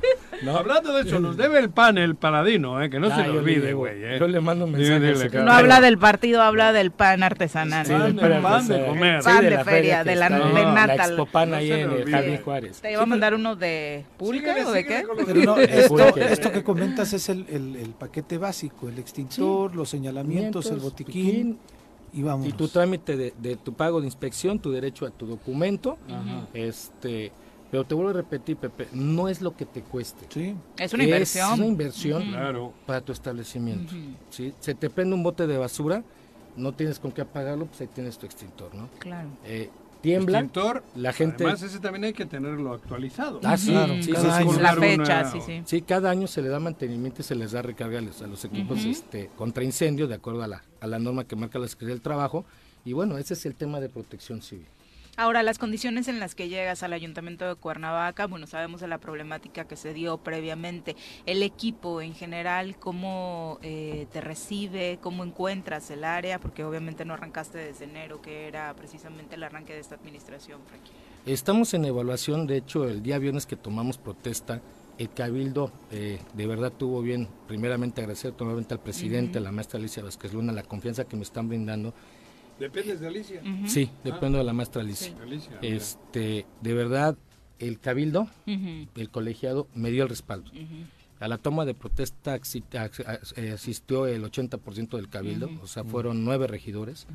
Este, y el mensaje fue todo el apoyo, toda la colaboración para que esta área cambie la imagen. Sí, que realmente se vea que Protección Civil trabaja y bueno, solicitaron y van a solicitar a este a la- al área correspondiente una auditoría. Vinieron a raíz del, De la caída del puente, sí. Sí. ¿No? Sí. Hubo cambios, digo, había alguien en tu lugar, Esto yo no me detonó. acuerdo, no sé. Sí, fue una de las bajas dentro De la del baja, ¿no? gabinete, eh, la Es- de la ese titular de Protección Civil. Ese caso ha marcado un antes y un después. Sí, mira, es lo, Digo, que, lo cabrón, lo he dicho. Ahí, ahí tenían que haber estado atento Protección Civil. Eh, es que ¿O lo que ¿Cómo es? digo- Digo, a Chile, güey. Es lo que te digo, Protección Sin Civil más- va más nadie. allá. Claro. No porque, no porque este, Ajá. Porque ya mandé un documento o porque ya te avisé, ya con eso me quedo que ya cumplí. Ujú. Protección Civil tiene más, Hay o que sea, ir. hay que ir, sí, o sea, más, si yo notifico eh, la zona de riesgos, ¿no? De ya te notifiqué, ya si te callas es tu problema. No, si está en mis posibilidades poder tener una actuación y estar más al pendiente, lo tengo que hacer porque así me lo marcan los protocolos. O sea, yo no me puedo quedar sentado en el escritorio esperando que un secretario, que un director, que un jefe de departamento me conteste, más cuando es una situación donde sabemos que va a haber flujo de gente, ¿sí? Quedarnos eh, con los espacios de que, ah, ya, ya, este, eh, te notifique. libre. Exactamente. Hice mi ¿no? chambita. Ya Es Es operatividad. Sí, o sea, protección civil, eh, el día de ayer, por ejemplo, la maestra Alicia me pidió que la acompañara un recorrido, tuvimos un recorrido con la Guardia Nacional y, y la zona militar, todo lo que es en la Avenida Estado de Puebla, hacia el Adolfo López Mateos, bajamos todo lo que se ve de la carretera hacia arriba y luego hasta abajo, hasta allá anduvimos caminando Hasta y la colonia Adolfo López Mateos. Mateos. Fue un recorrido de, de- de análisis, lo que está haciendo la maestra Alicia Vázquez Luna, recorre, se recorren las colonias con los, este, los comités, ¿sí? Y ayer tuvimos ese tipo de recorridos, ¿sí? Analizando, viendo el tema de seguridad, las lámparas luminarias, los árboles, las ramas están tapando las lámparas, claro que eso lo puedo trabajar yo, ¿por qué? Porque al fin de cuentas es un método de contención para que haya luz y no haya una situación de delito. Abajo de la luz. Exactamente, vamos trabajando en conjunto, ¿no? Entonces, eso es lo que voy, es operatividad. Si realmente protección civil parte es administrativo, pero el 89.9% es operatividad. Finalmente el área siempre ha tenido carencias, eh, Frank. Siempre, siempre, siempre se han tenido carencias. Ha traído algunos Por eso te pregunté si la camisa es la misma de hace 24 años. Sí, nada más que le, este, le mandé a quitar este, El logo de la- de esa administración. Le tacha el, el año nada más. el año. Parche, cabrón. Sí, desgraciadamente eh, en todos los municipios este, las áreas de protección civil eh, son muy difíciles de mantenerlas en el sentido de que no hay un recurso directo para, para esas áreas. Eh, los esfuerzos de los alcaldes a través de, por ejemplo, nosotros el, el único recurso que podemos acceder es de lo que comparta la Secretaría de la CEPRA. seguridad. Sí, del recurso que les etiquetan a ellos, bueno, pues nos han bajado para un uniforme, por ejemplo, alguno. Eh, de repente las unidades, ahorita tengo, hay algunas unidades paradas precisamente por eso, por falta de recursos. Esa falta de recurso perjudica, ¿por qué? Porque encontramos rezagos de ¿No inspecciones. podría ser que de toda la chamba que ustedes generan y del recurso que también viene acompañado, de ahí no podría haber una parte, Sería digo, lo ideal, ¿no? Yo lo estaremos viendo. No sé, Tra- traigo he una propuesta, ¿no? traigo, traigo una propuesta que pues ya tenía oportunidad de presentárselas al, al- al cabildo y al señor presidente, donde yo le estoy solicitando, de acuerdo al, al compromiso de recaudación, Eso, mira. sí, solicitar un porcentaje para que Protección Quise Civil se vuelva autosustentable. Exacto. Eso quise Al volverse decir. autosustentable, Protección Civil, ¿Ya lo traías o me estás copiando, cabrón? no, ya no, no, eso Que ya se lo presentó el alcalde. eh, anteriormente la ley de ingresos del municipio de Cuernavaca eran tres hojas. Y va a cobrar la asesoría en, también, En una, ¿eh? en una porcino, Juanjo, no mejor ya esté. Ya están haciendo la factura. No, nada más con que me deje trabajar nada más, no hay ningún problema, Juanjo. ¿Yo? Este, eh, donde es más noble, es una, una proyección que yo estoy haciendo, es más noble la recaudación para no perjudicar al empresario, ¿sí? Pero poder llegar a más comercios. Desgraciadamente hoy no podemos atender todos los comercios que hay en Cuernavaca, ¿sí? Si tuviéramos más personal, abarcaríamos más. No lo tenemos, bueno, tenemos ahí un proyectito para poderlo sacar a flote, que ya se estará presentando y si lo autorizan, podríamos hacer un cambio histórico en protección civil en Cuernavaca, que protección civil se vuelva autosustentable. ¿sí? De esa recaudación solicitar un, re- un porcentaje para mantenimiento, compra de, de herramientas, capacitación, uniformes, todo lo que tenga que ver con gastos del munic- de, de la, de la misma área, sea sustentable por nosotros mismos. Bomberos no depende de ti. Dependía en la Ya no. ya esta administración este, de decisiones eh, ahora depende directamente de la de la CEPRAC. Anteriormente era Protección Civil, Bomberos, era lo mismo que es lo cuadrado y lo, lo correcto, pero bueno, en esta administración decidieron separarlo. Este, y pues ahí estamos, pero de todas maneras es un trabajo en Hay conjunto. Siempre coordinado. Muchas gracias, Frankie, por Éxito. acompañarnos. No, al contrario, ustedes, Éxito, muchas Frankie. Muy gracias. buenos días. Mucho Igualmente, éxito. gracias. El número de protección civil, ¿ya te lo aprendiste, Juanji? Deja que No. lo de... No. En una, Triple emergen- siete. en una emergencia no sabes a qué No. número marcar. Le llamo al de la Frankie. ahora. Ah, Ah, sí, ya, las 24. No, no, no, el el de la ciudadanía. No, No, no. de verdad 24/7 las líneas están abiertas. El teléfono es el de emergencias es el 312 12, bueno, 777 312 1274. Se lo sabe de memoria porque no ha cambiado desde... Ese sí no ha cambiado, cuatro. estaban los tres siete, los tres siete. Gracias, Sí. buenos días. Buenos Son días. las 8 con Frankie. 8, volvemos. 8 con 14 de la mañana, gracias por continuar con nosotros. Saludos, gracias a todos los que se están manifestando con sus mensajes a través de las redes sociales. Richard Posas, Oralia Vázquez, Vicky Jarquín, Marc Carmona, José Luis Martínez, dice que bueno que anduvieron ayer por la mañanera. Juanjo, ya no invites al defensor de la corrupción, Jorge Mit. Ah, ya suelten a Jorgito. No, ay, le quiero mucho, no, Eh, dice- cada menudo, pero le quiero. Dice Ángela, ay, pues qué desperdicio las mañaneras. Me parece que solo son chismes, denostaciones, retórica y que no le aportan nada al país. Bueno, como ejercicio de transparencia, a mí me parece que sí le aporta Mira, bastante, ¿no? Yo solo por saber que el presidente a las 7 de la mañana está listo, con eso creo que es justificable la mañanera. Y que encima tengamos la posibilidad de debatir, porque se debate, y de, de estar actualizados, es caso único. Yo no sé, al que no le guste que no lo vea, pero que no diga que no tiene que existir eso. Es caso único en el mundo. De acuerdo. Eso, De joder. acuerdo. Yo Y la diversidad de voces que ahí se escuchan, ¿no? Porque de pronto, digo, Ah, sabemos que todos los medios de comunicación tienen voz en ese espacio, Sí. los que están a favor, los que están en contra, los que coinciden, los que no coinciden y los que tienen ganas de denunciar algo, obviamente. Hasta para sentarte hay un sorteo al llegar. ¿Verdad, mentira? Sí, sí, sí. Las tres primeras filas no están no es- designadas. no. Llegas, pones tu nombre en una urna Y lo- lo se allí sortean y las tres cómo- primeras filas para ver quién va a ocupar esos espacios, que son regularmente quienes preguntan. Viri salió la última, cabrón. La menos última. suerte Sí. que yo. Ay, tú tampoco saliste. No, ya las filas de la cuatro para atrás te, tú te las ganas, ¿no? Ajá. Entras empujando. No, pero por eso digo, joder, hay mucha gente que no quiere a Andrés Manuel. Va, pero el que esté ahí a las 7 de la mañana, quisiéramos Es que el gobernador esté a las 7 de la mañana claro. con Que esté. abierto, ¿eh? Que el gobernador esté. Esté. Una vez a la semana que nos informaran. No, no, no, no, no, no. Todos los días, a las 7 de la mañana que esté. A ver, ¿a qué hora llegas tú aquí? No, a las seis y media. Por eso, seis, cuarto ¿por qué no? seis, O sea, en lugar de criticar, puedes criticar lo que está haciendo. Lo que está haciendo, digo, políticamente. Sí. Poniendo el ejemplo. Pero cabrón, que quieras que se quiten las mañaneras cuando es caso único en el mundo. Y estoy seguro que en la historia. Y poniendo el ejemplo de hablar con todos los medios de comunicación, ¿no? Ajá. O sea, el presidente de la República habla con todos los medios de comunicación, aunque por ahí de pronto ¿eh? se critique, que a mí tampoco me gustan las formas y las críticas que de pronto tiene, particularmente con algunos, Sí, claro. pero acá ni siquiera se habla con quien no coincide contigo, No, te acosan, no, no, te vetan, te- Te mandan ¿no? voceras. Sí, No, claro. y te amenazan. Te, amenazan. amenazan. Te Bueno, amenazan. La estadística Estamos que acaba de salir en redes sociales, Te la inversión, Hacienda, la inversión caen- yéndose directamente a pagar bots, sino es el es el gobernador que más bots contratados tiene, Por eso, ¿no? cabrón. Entonces, te estoy diciendo, no, no, no te gusta, no lo veas. Pero decir que a las 7 de la mañana tu presidente, bueno, el presidente de México, todos los días. Pues si es está- su presidente, aunque no les ¿Eh? Si es su presidente, Bueno, aunque si no no les quiere decir que es su presidente, que no sea, joder.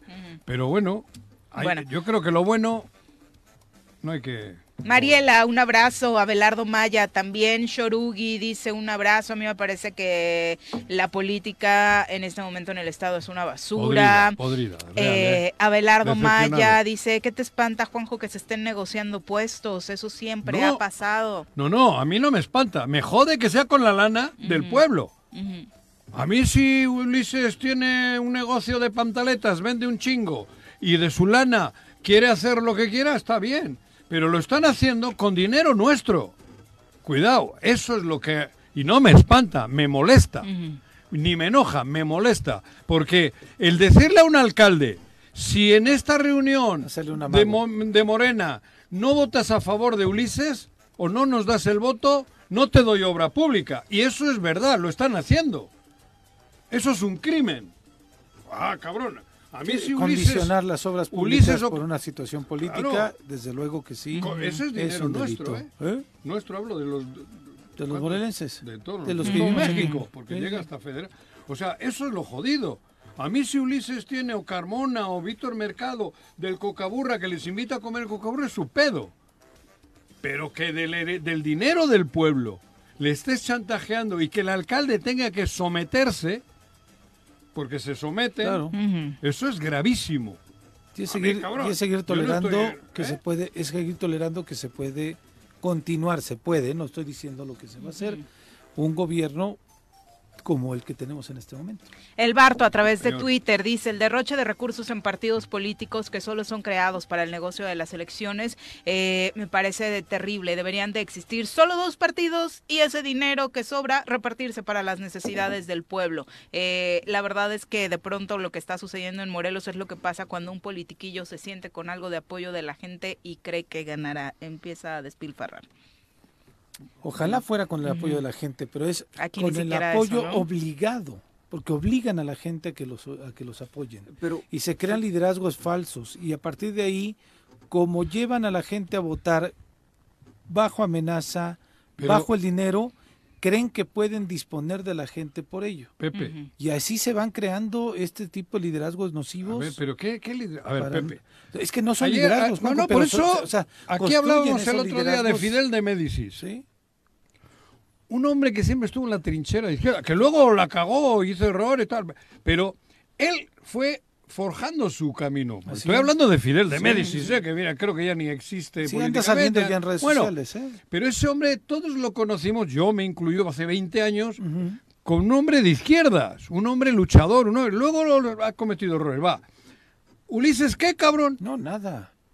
Ulises es conocido por la lana que están repartiendo. Eso es lo terrible, Juan. Joder, pero eso no es un líder. Bueno, eh, pero se está constituyendo como un líder de la corrupción No, un o líder- forjando su liderazgo a Líder, través de líder, la la, palabra líder, eh, Emiliano Zapata, cabrón. Pero bueno, sí. los morelenses hemos sido complacientes y agachones. Eso sí, ahí está, cabrón. Agachones a todos mis paisanos, digo, es una palabra muy difícil, pero una reflexión rápida. Hablaré de dos alcaldes que están este, siendo, fueron reelectos. Tenemos a Rafa y tenemos a Juan Ángel. ¿Qué obras trascendentes han tenido de parte del gobierno del estado en estos cuatro Como años? para ellos tener miedo de que les Como corten, para ¿no? tener miedo de que ay, ahora sí te voy a hacer manita de puerco. Ninguno Dos, de los que a 36. todo dar entonces también en Cuernavaca, que es gobierno del PAN, que no participó, que no hay en Morena los que ganaron no tienen un liderazgo, un arraigo aquí, digo, Bueno. no no accedieron. Entonces, ¿qué obra tiene Cuernavaca relevante como para que se preocupe? Entonces, yo creo que no hay preocupación. Yo creo que hay un petate ahí para justificar el hacer una negociación personal para poderse Ah, bueno, tú vas ver en la allá. boleta. tú vas Vamos más allá. rápidamente a entrevista, ya nos acompaña ¿Quién? a través de la línea telefónica la diputada local Andrea Gordillo, a quien recibimos con muchísimo Hombre. gusto en este espacio. Diputada, ¿cómo te va? Muy La buenos días. Hola Viri, muy buenos días, con el gusto de saludarlos siempre. Ya los agarré enojados, ¿eh? Así ¡No! Ah, la pregunta es, ¿a Juan José cuándo, no, Andy? Ajá. Oye, te vi de futbolista. Ah, claro, Ah, y metí cabrón, un no golazo, sabía. ¿eh? ¿Eh? Metí un golazo. Ya vi, tienes estilo, ¿eh? Claro. Ajá. Ahí en la selección bueno, mexicana no andan todo jodidas, necesitan goles. Yo no pasé de futbolista a política, eso quiero aclarar. ¡Ah! ¡Qué Buen- buena, buen gol, buen gol. ¡Qué Muy buena! Esa me gustó. Bien bajado ese balón. Frase para enmarcar, Andy. Sí, sí. Oye, aunque no haya actividades en el Congreso, has tenido una campaña permanente con muchas actividades para eh, precisamente que en este verano muchos de los sectores de la sociedad, los jóvenes, los niños, eh, pues no queden a la deriva en cuanto a propuestas para divertirse. Sí, bueno, aprovechando el periodo vacacional para regresar a las colonias, este, si- siguiendo agradeciendo a, a todas y a todos los que nos dieron el voto y además poniéndonos a sus órdenes, pero pues este mes de agosto es el mes de la juventud, por lo que no nos podíamos quedar con los brazos cruzados y teníamos una serie de actividades para todos y todas ellas que, que querían participar. Y bueno, este fin de semana tenemos la reforestación que va a ser en el municipio de Huitzilac, en donde ustedes saben que estamos pasando por un problema de eh, Tala. talamontes, ¿no? de falta de árboles, por lo que decidimos de hacerlo ahí con eh, los eh, los de bienes comunales. Entonces ahí los veo, quiero verlos ahí plantando su arbolito. Va a ser este sábado 13 de agosto a las 8 de la mañana ahí en la ayudantía de, de bienes comunales. Particularmente Juan José y acá el exdiputado Pepe Casas, que son de esa zona, según Juan José dice, muy preocupado Yo por los árboles y demás. Eh, deberías participar en estas actividades, Juanji. No, pero yo ya lo hago allá arriba, Ujú. en Tres Marías. Pues Sí. hay que hacer en Coajomulco, por tu zona. Ah, pero vas a estar en Coajomulco. Sí, voy a estar por allá en Guajomulco. Ah, va- cabrón. ahí Ay, te sí. veo. ¿Cuándo? Pepe ¿Cuándo? también, Por No, es- favor, diputado. ¿Dó- ¿Dónde vas a Claro que estar? sí, Andy. Empezamos en la, en la ayudantía, ahí nos vamos a juntar y de ahí nos van a, a dar el- la guía para, para un lugar en donde encontramos, en donde Ajá. sí necesitan muchísimos arbolitos. Vamos a sembrar cinco mil. ¿De qué? Entonces, Pinos. Pino encino, Ah, el encino. Ah, está bien. Sí. Está bien. Que es un Bueno. trabajo muy fuerte el que se necesita en Joder. zonas como esta del estado. Andy, bien lo señalas. hay Pero un yo problema tengo un cálculo como que ya han talado como 6 millones. De o lo sea, mal que se ve la De, zona, de ¿no? lo de la chinga que le están poniendo al corredor Chichinauchin. De verdad. ¿No? Es ejemplar lo que vas a hacer, pero también creo que es momento de que alguien haga algo. Digo, yo no quiero culpar a los talamontes porque creo que es derivado de otras cosas. Pero alguien tendrá que hacer algo políticamente porque si te subes a un helicóptero y sobrevuelas el corredor Chichinauchin, vas a ver que está pelón. No, No, y no solamente el corredor, todo, Bueno. todo, todo el bosque. por eso, bueno, Sí. todo el bosque, todo, todo, sí, de Huitzilac para el Estado de México y El para Tezcal, Tepoztlán. el y- Tezcal están invadiendo. ¿no? Por Así eso. es, y también pronto tendrás noticias de eso porque quiero que sepas que no nos hemos quedado con las manos cruzadas. Ah, Tuvimos bueno. una reunión con Profepa, con Semarnat, con la 24 Ujú. este, ya desde hace meses. Ojalá y pronto eh, puedan ver una respuesta porque no, no nos hemos cansado de pedir ayuda, sinceramente, y creo que ahora sí va avanzando eh, muy positivo porque los necesitamos, porque de verdad me- a mí me impresionó cómo Semarnat y Profepa respondieron diciéndole y pidiendo ayuda a, a todos con los que nos hemos sentado en las mesas de trabajo de que nuestros árboles y nuestros bosques se están acabando, que no podemos quedarnos solo nosotros pidiendo ayuda. Entonces, eh, han habido respuestas favorables que, bueno, hoy no se los puedo contar, pero seguramente próximamente eh, todos estaremos celebrando algún acto que, que haremos en conjunto. Y, ojalá no se quede por parte de estas autoridades eh, que mencionas, Andy, en solo simulación, ¿no? Porque desafortunadamente, ante la gran cantidad de delitos que incluso están alrededor de este problema, pues se hacen de la, se han hecho de la vista gorda durante un buen rato. Bueno, en el Tezcal había hasta casas de seguridad. De ellos. antes, sí. Así es, es- se vuelve un problema de, de inseguridad. Eh, los vecinos han, han llegado a tocar la puerta de la comisión de que ya no saben qué hacer porque a plena luz del día están talando un árbol al Ah. lado de su casa. Sí. Y ellos ya no pueden eh, decir nada porque pues temen de su propia vida, ¿no? Claro. Oye, Pero- Andy. Pero además, Andy, el tema, tú vas subiendo la, la federal y vas viendo se vende terreno, se vende terreno, se vende terreno, lo que nunca.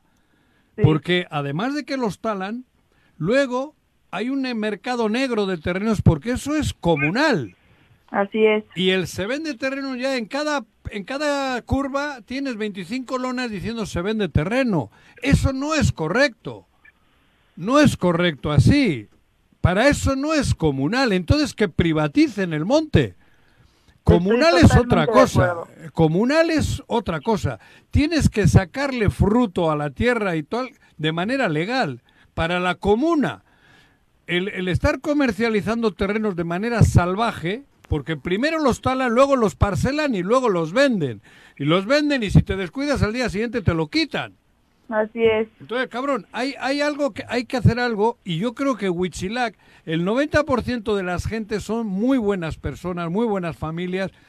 Hay que hacer algo para que Huitzilac despierte. Y no solo va a ser atacando a los, ¿cómo se llama? Talamontes. A los talamontes, no, no. Tiene que haber una solución de fondo.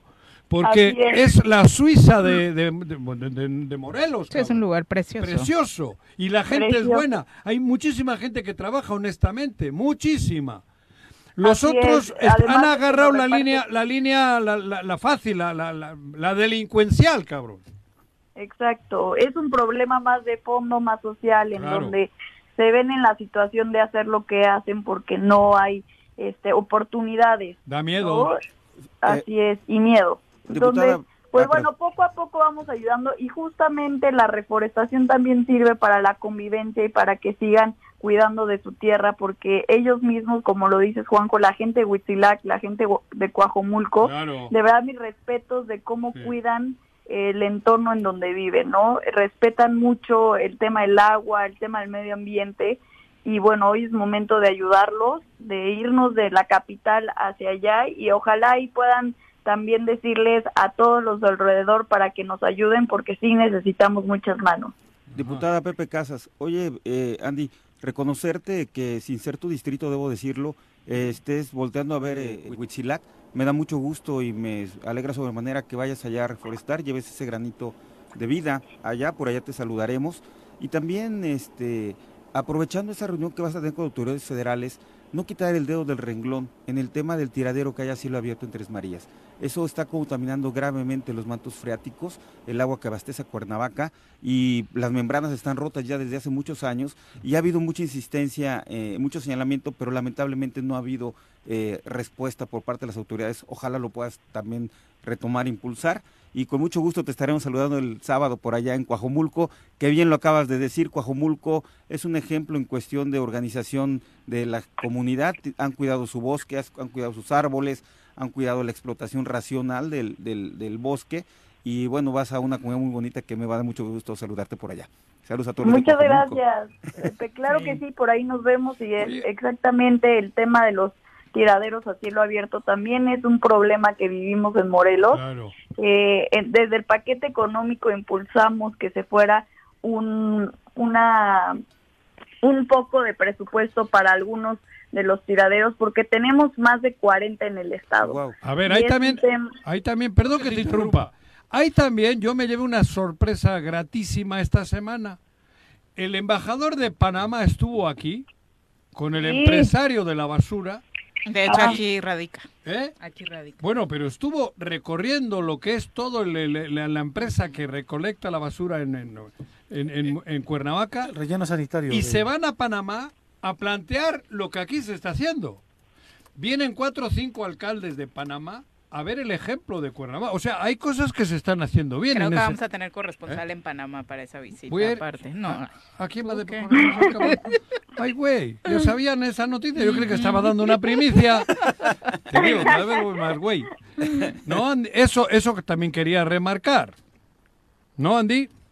Sí, totalmente. Nada más que es en Cuernavaca. Ahora tenemos que impulsarlo en Morelos, desde el Congreso, también con la secretaria técnica de la comisión, estamos viendo de qué manera acoplamos la ley, porque muchos presidentes municipales siguen tirando su basura en tiraderos a cielo abierto, es decir, eh, lugares donde no están certificados y contaminan demasiado a la población y demasiado a sus municipios, por lo que no podemos permitirlo y debemos de empezar a actuar. Creo que no ven eh, la importancia que, que es este tema y sobre todo la, la gravedad que tiene para las y los ciudadanos. Es momento de que vayan a, los rellenos sanitarios certificados, como el que dices, hay, hay uno en Loma de Mejía, hay otro en Cuautla. Eh, y bueno, sé que también implica recursos, sin embargo debemos de abrir los ojos, concientizar lo que conlleva este tema y, y, bueno, desde el Congreso pues vamos a impulsarlo, aunque no no quieran los presidentes a veces destinar el recurso suficiente para llevar la basura donde la deben de llevar. Oye, Andy, yo recuerdo aquella jovencita que solía venir al estudio y discutíamos y platicábamos. He visto una evolución y te quiero explicar dónde he visto la evolución. Estás haciendo una cosa que para mí me ha sorprendido gratamente. Estás lidereando el Congreso. ¿Esto solo va a ser una llamarada de, petate. de, petate o realmente estás con firmeza y con fortaleza para mantenerte en esa línea? Porque has agarrado el liderazgo del Congreso, digo, la, la Chile. Con el tema de salud, con este tema. No, está haciendo... Y, te digo, de aquella jovencita que venía aquí, ¿qué tal? Hoy estoy viendo... Yo sí la veía con el potencial cuando se agarraba contigo, ¿eh? ¿Sí? La verdad, sí. Ya se, le, veía desde entonces a Andy, sí. Oye, Andy, una chinga. aprovechando, aprovechando la flor que te avienta Juanjo No, no es flor, ¿eh? No, entonces ¿qué estás? Estoy diciendo si solo va a ser... No, pero igual solo es una... Buscando algo. o, es, o en la línea, cabrón. La pregunta en ese sentido, Andy, es ¿qué está pasando en el Congreso ahorita de cara al nuevo periodo ordinario de sesiones. ¿Qué papel vas a jugar y qué, eh, cómo se están reorganizando u organizando ahorita los diputados de cara a eso? Pues bueno, aún no, no hemos tenido la reunión los 20 diputados y diputados. Creo que es importante ya eh, empezar con estas reuniones por si habrá cambio, por si vamos a seguir eh, con el presidente actual en la mesa directiva, lo cual, bueno, yo quiero reconocer al Grupo Parlamentario de Acción Nacional, que hoy está mi amigo y diputado Francisco Eric Sánchez Zavala. eh, pues lo primero Paco, es llegar a los consensos. Ustedes saben lo difícil que ha sido este primer año de sesiones llegar a, a estos consensos y, y después pues ver qué es lo que sigue. Lo más importante es que de verdad trabajemos como debemos de trabajar. Creo que como dice Juanco, yo considero a los 19 diputados y diputados líderes que debemos de empezar a ver por el bienestar de Morelos, dejarnos los intereses de partido y particulares atrás. Hoy debemos de empezar a, a ver un panorama diferente para nuestro estado, y no solo pues por nosotros, sino por uno eh, seguir dignificando el Congreso, que para mí es lo más importante, dividir estos tres poderes, eh, ser el equilibrio entre los poderes, porque esa es la verdadera naturaleza del Congreso. Y como vieron las últimas sesiones, el, el debate, el que nos subamos y, y, expresemos nuestro punto de opinión es importantísimo para que los morelenses vean que sí se está chambeando y que al final esa es la verdadera pero, eh, naturaleza, ¿no? Bueno, pero mi pregunta aquí, el pinche Pepe me, me la cambió. No quiero yo saber. No, no, no, no, no, yo no le estaba echando cebollazo ni mangos, güey. No, tú me cortaste la inspiración Ah, porque yo. Claro, claro. Porque yo te quería decir, ¿estás haciendo ruido para que te llame Ulises y negociar? ¿O estás haciendo ruido porque Morelos necesita del ruido? Qué buena Es- pregunta. esa es. Claro que, que lo segundo, lo, siempre lo he dicho, Juanjo, la nueva clase política debe de empezar a, trabajar, debe de eh, empezar a velar por el Estado, debemos de empezar a formar nuevos líderes, alto la voz para que vean los jóvenes que sí se puede, para que se animen a seguir participando, para incentivar la participación ciudadana. No saben cuántos mensajes he recibido de en qué te apoyo, en qué ayudo, eh, quiero ir a la jornada y eso es lo que necesitamos, que la gente empiece a despertar porque no solamente depende de las autoridades o de quien esté en el gobierno, sino también de que los morelenses se sientan morelenses, se pongan esa camiseta y nos pongamos a trabajar todo por todo.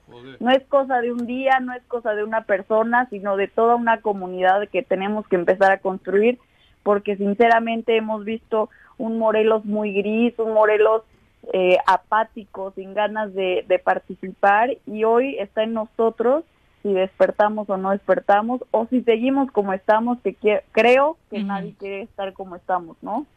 Aunque eh, lo que dice Juanjo, de pronto supongo que parte de la pregunta es por lo que platicábamos al inicio del programa, el miedo que existe, ni siquiera entendemos por qué en muchos funcionarios de que les llegue una llamada diciendo no te van a llegar los recursos o que los empiecen a acosar o que los empiecen a extorsionar desde donde eh, ya sabemos que vienen ese tipo de llamadas, que es gobierno del estado, para que no se hagan cosas como las que has estado impulsando.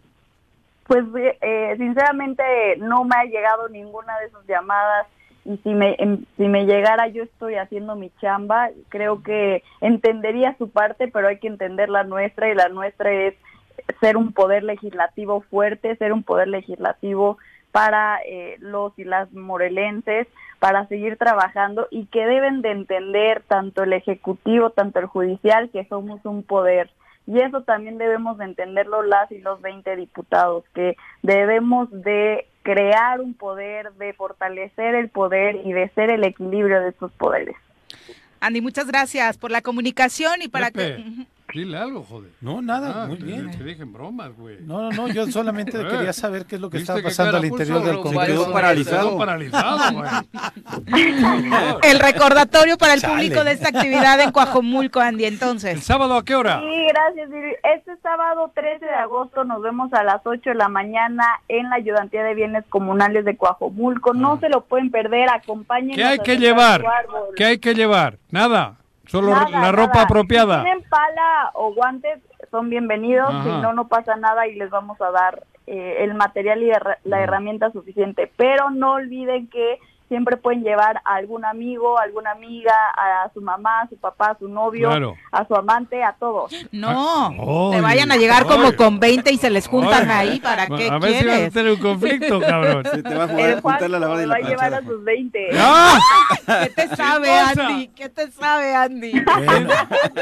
Con tu pareja, tu pareja puede ser tu amante. Y están oyendo las 20 güey. Tu, tu, pareja son, radio escuchas.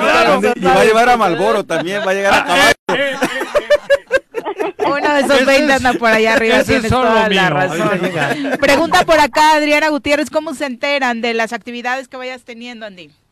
En mis redes sociales estoy como Andrea Gordillo en Facebook, en Instagram, en Twitter, en TikTok, en todo lo que quieran y este en un teléfono de Casa Primavera que ahí está también en mis redes sociales.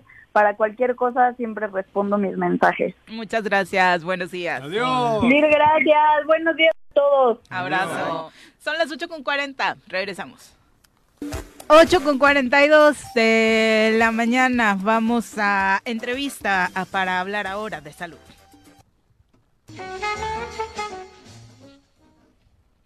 Bueno, por supuesto nos vamos a saludar con muchísimo gusto a Noemí Mejía Martínez, auxiliar de enfermería en salud pública, adscrita a la unidad de medicina familiar número 20 del IMSS en Cuernavaca. Muy buenos días, Noemí. Hola, buenos días. Te saludamos con muchísimo gusto precisamente para conocer parte eh, de los diferentes programas que tienen el IMSS y que de pronto, bueno, la ciudadanía, eh, alguna está habituada, otra como que ha escuchado programas como el Prevenims, pero no los conoce a fondo. Cuéntanos particularmente del Prevenims, ¿qué es? Bueno, el Prevenims es una estrategia que, como su nombre lo dice, es para que la persona aprenda a, al autocuidado de su salud y esto con la finalidad de prevenir ciertas enfermedades. ¿Como cuáles particularmente son a las que se enfocaron o las que decían, bueno, aquí hace falta como que la ciudadanía en general le eche ganitas en el autocuidado, protección y prevención? Bueno, tenemos desde la niñez, tenemos eh, lo que es el esquema de vacunación, lo que es eh, el estado, eh, mantener el estado nutricional adecuado, enfermedades como el hipotiroidismo central, congénito, fibrosis quística, desde que nos hacen el, el tamiz, desde que nacemos, anemias por medio de la, aplicación de sulfato ferroso, y conforme vamos creciendo, las necesidades también. Entonces, tenemos cinco grupos etarios, tenemos eh, la, la, atención al niño de recién nacido a 10 años, de, de, de 10 a 19, y mujeres y hombres de 20 a 59 años, y el adulto mayor de 60 y más. Entonces, en cada grupo tenemos un esquema de vacunación, tenemos eh, detección a tiempo de enfermedades como cáncer mamario, cáncer cervicuterino, eh, diabetes mellitus, hipertensión, colesterolemia, eh, cáncer de próstata, cáncer de colon. Oye, es un programa que eh, afortunadamente ha dado buenos resultados, tan es así que ya prácticamente están cumpliendo 20 años de su aplicación. Sí, la gente cada vez se concientiza más de que debe de valorarse para saber cómo está y de esa manera pues atender a tiempo o prevenir las enfermedades. Eh, en el imaginario ya entendimos un poquito que es el Prevenims, que hay que cuidarnos y demás, pero físicamente el IMSS como tal tiene lugares específicos para atender todos estos temas que nos contaste. En cada clínica consta por desde la desde el inicio de la entrada a, la institución lo primero que hace es pasar al módulo prevenir para recibir su cartilla y su atención preventiva. Y es, en cada clínica, en cada unidad, tenemos ese servicio. Y ya cuando se requiera de una atención ya específica, sería por medio del médico familiar y la de derivación a los diferentes servicios. Digamos que desde ahí se les canaliza para una atención más eh, rápida, ¿no? al problema que específicamente están presentando. Eh, la pregunta obligada desde 2020, después de la pandemia, ¿en qué eh, temas ha crecido más la demanda de servicios en torno al prevenir? o qué es lo que más han descubierto? Pues mucha gente tuvo la oportunidad de poder conocernos un poquito más y pues va más enfocado en la, en la prevención de lo que es la diabetes y la hipertensión, son los este, problemas y perdón, cáncer de mama y cáncer cervicuterino. Son los este problemas de salud más fuertes que tenemos porque han ido a la alza. Y entonces eh, pues hemos hecho lo posible por que la las personas pues se concienticen en cuanto a este problema. Perfecto, pues muchas gracias por la información, Noemí, eh, y un abrazo muy fuerte a todos los que trabajan particularmente en este tema del Prevenims. Estamos para servirle, hasta luego. Un abrazo la prevención, ¿no? Siempre es importantísima. Lo que decía de la hipertensión, de pronto, pues podía sobre... ¿Cuánta gente no sobrevivía con su pastillita todos los días porque eras hipertenso y demás? Hasta que la pandemia nos trajo esta consecuencia de que te, tener eh, este problema te podía provocar la muerte, ¿no? Entonces como que se enfocaron más Lo que pasa que en la prevención no, el, para nosotros no, no le invertimos. Cero. Le invertimos cuando ya está jodido el motor. si, si tienes un coche y te dicen a los 5.000 kilómetros le cambias aceite y le cambias a huevo. Eso es prevenir que se vaya a desvilar. Nosotros no. Al cuerpo le metemos. Y no nos educan de niños, ¿eh? O sea, no, no, no nos meten en esa... No, no metemos a nuestros hijos en esa dinámica. Y luego te sale más caro, fíjate, yo ahora le tengo que invertir ya ni con cambio de motor, cabrón. No, hombre. Si se pudiera. No. No, pero, el cambio de motor es... Pero si te revisan el aceite, ¿no? ese me lo reviso yo. no mandan a nadie, me lo reviso yo. 8 con 48. Vamos con Malboro. Mira. Rienda Suelta, la sección del choro matutino donde aprenderás todo sobre el mundo de los caballos. Queda con ustedes nuestro experto de cabecera, Malboro. Bienvenido. Malboro, ¿cómo te va? Muy buenos días. Buenos días, amigos. Aquí estamos otra vez con ustedes. Sí. ¿Qué tal? ¿Cómo están? Muy bien, jodido de bajada ¿Y eso por qué? Por tu culpa. ¿Qué traen? ¿Te vas a ir a reforestar este fin de semana con Juanjo? No. Ah, pues sí, ¿qué tiene de malo? Pues no es malo ir a reforestar, que hace mucha falta ahí en nuestro En tus paseos, seguramente en tus cabalgatas por la zona te das cuenta, ¿no, Malboro? como toda la gente de la zona, del cambio que ha sucedido en esta zona. Sí, es triste, es deprimente, es lamentable lo que ve uno ahí. Lo que yo vi hace, cuando llegué ahí hace 20 años, a lo que estoy viendo ahorita sí es una tristeza real. la, la manera de cómo se está acabando el bosque, pues. Pero sin que nadie haga nada. Es, sí. Tanto peca el que le agarra la pata como no sé qué madre. Aquí todos le culpamos a los talamontes. los, talamontes no nacieron de la noche a la mañana. No. Los talamontes empezaron y les han ido dejando, les han ido dejando y ya han visto como un negocio. Pero alguien tenía que haber evitado eso. Y alguien tiene que evitarlo. y no es atacando al Talamonte, buscándole la solución. No, ellos buscan una, manera de solucionar su economía, ¿verdad? pero eso es pero, en un acto delictivo. Y, como dices tú, es una consecuencia de algo. Claro. ¿Verdad? ¿Cuál es la lección de hoy respecto a los pues caballos, Fíjate que quiero hablar de, un tema de, precisamente ayer estábamos platicando con unos amigos que también se dedican a la cuestión de errar caballos como su servidor y hablábamos de lo que es el, los caballos hay hay dos tipos de cascos en cuanto a color. Hay un casco blanco y, se dice un casco, blanco y un casco negro. Entonces el, el, casco blanco regularmente pues es más es claro no como el color de nuestra uña casi más o ¿Ah, menos. Y el casco negro pues es entre gris y negro. Y entonces hablábamos de que oye el casco negro es, es mucho mejor que el casco blanco. Yo no estoy de acuerdo hay una polémica al respecto, habrá quienes estén de acuerdo, habrá, quienes no, pero al final el color del casco lo determina muchas veces, en su mayoría, si ustedes observan las patas de un caballo y el, en la parte de, donde empieza el casco es blanca, ese, ese, ese, ese pelo, si es blanco, el casco es blanco. Si el, el, el pelo es negro, el casco es negro. Eso lo determina. Muchas veces dicen, no, es que ese caballo lo voy a comprar porque tiene los cascos negros, porque se, se supone y se cree que es mucho más resistente el casco y eso no es cierto, no lo determina el color. Tanto hay buenos cascos blancos o negros, pero no lo va a determinar el color. ¿Me, me explico? Ajá. Por- eh, eh, y dices, bueno, ¿por qué dicen que es más fuerte el casco negro? Resulta que cuando los caballos anda uno en ellos y él tiene el casco blanco y a veces al galopar con ellos, a veces se, da, se dice que se dan un zapatazo con alguna piedra, ¿no?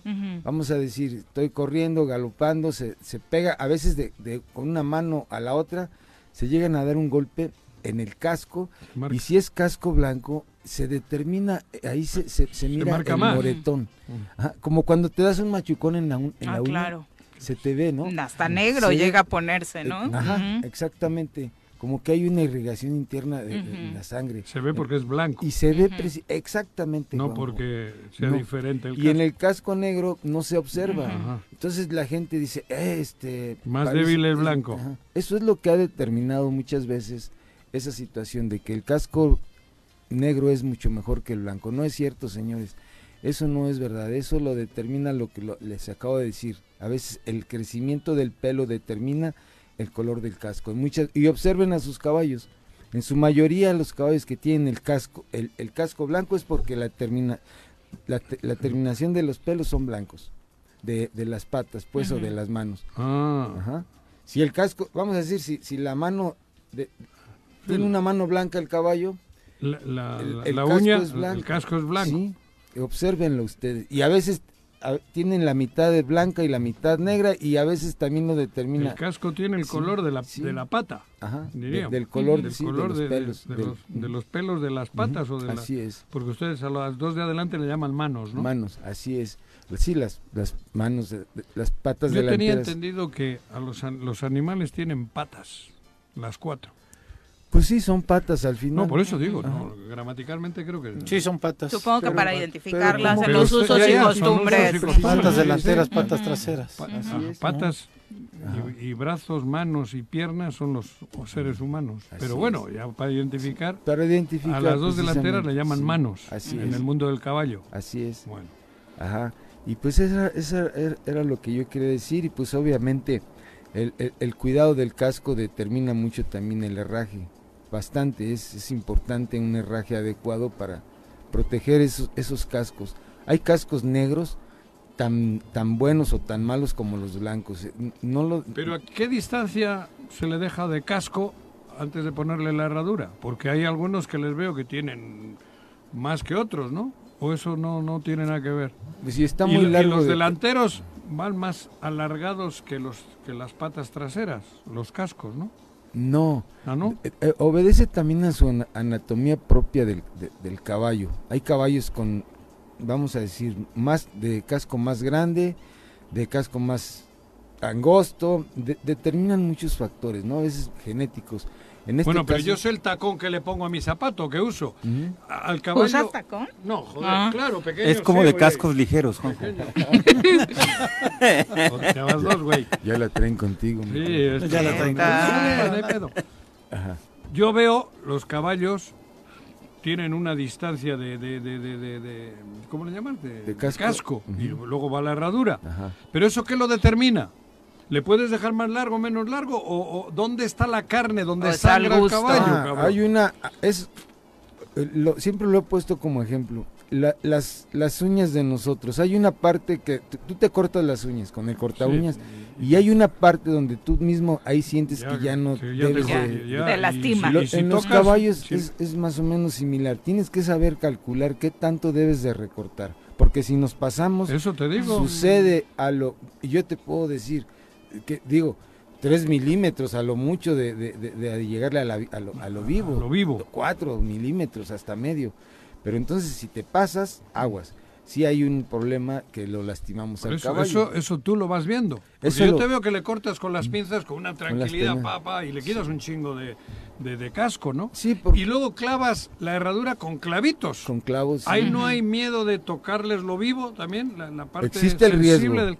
Ajá, sí ¿Cómo sabes dónde le estás metiendo el clavo, Pues ya la experiencia, Juanjo, el tiempo que va uno errando, Tiene que ser Tiene- sí. jodido que al caballo le metas el clavito en la parte sensible, en la, sí, donde sí, sangra, sí ¿no? es un riesgo y, y nos ha pasado algunas veces a nosotros. Entonces, el caballo cuando le clavas, luego, luego él reacciona, te arrebata la mano, la pata, le entonces, duele.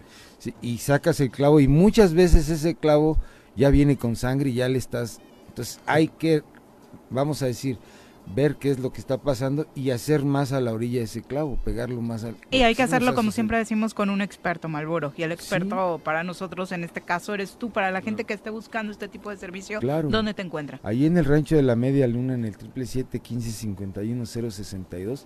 Claro que sí, ahí estamos a sus órdenes. Y si me permiten, quiero hacer un comentario de una triste historia lamentable ahí en nuestra comunidad de ¿Qué pasó? Huitzilac y de Tres Marías. Pues la muerte de un mu- muchachito joven, sano, Christopher Mondragón, Sí. que Ah, lo mataron. murió y, y- y, pues es triste y, y, pues ahora sí que nuestras condolencias para la familia Mondragón.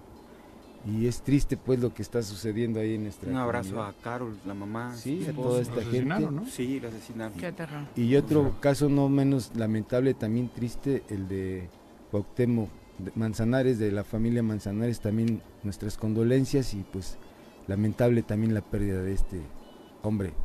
También dejó hijos pues. Muchas gracias por acompañarnos. Malboro. Sí. Muy ¿no? buenos días. Muchas gracias.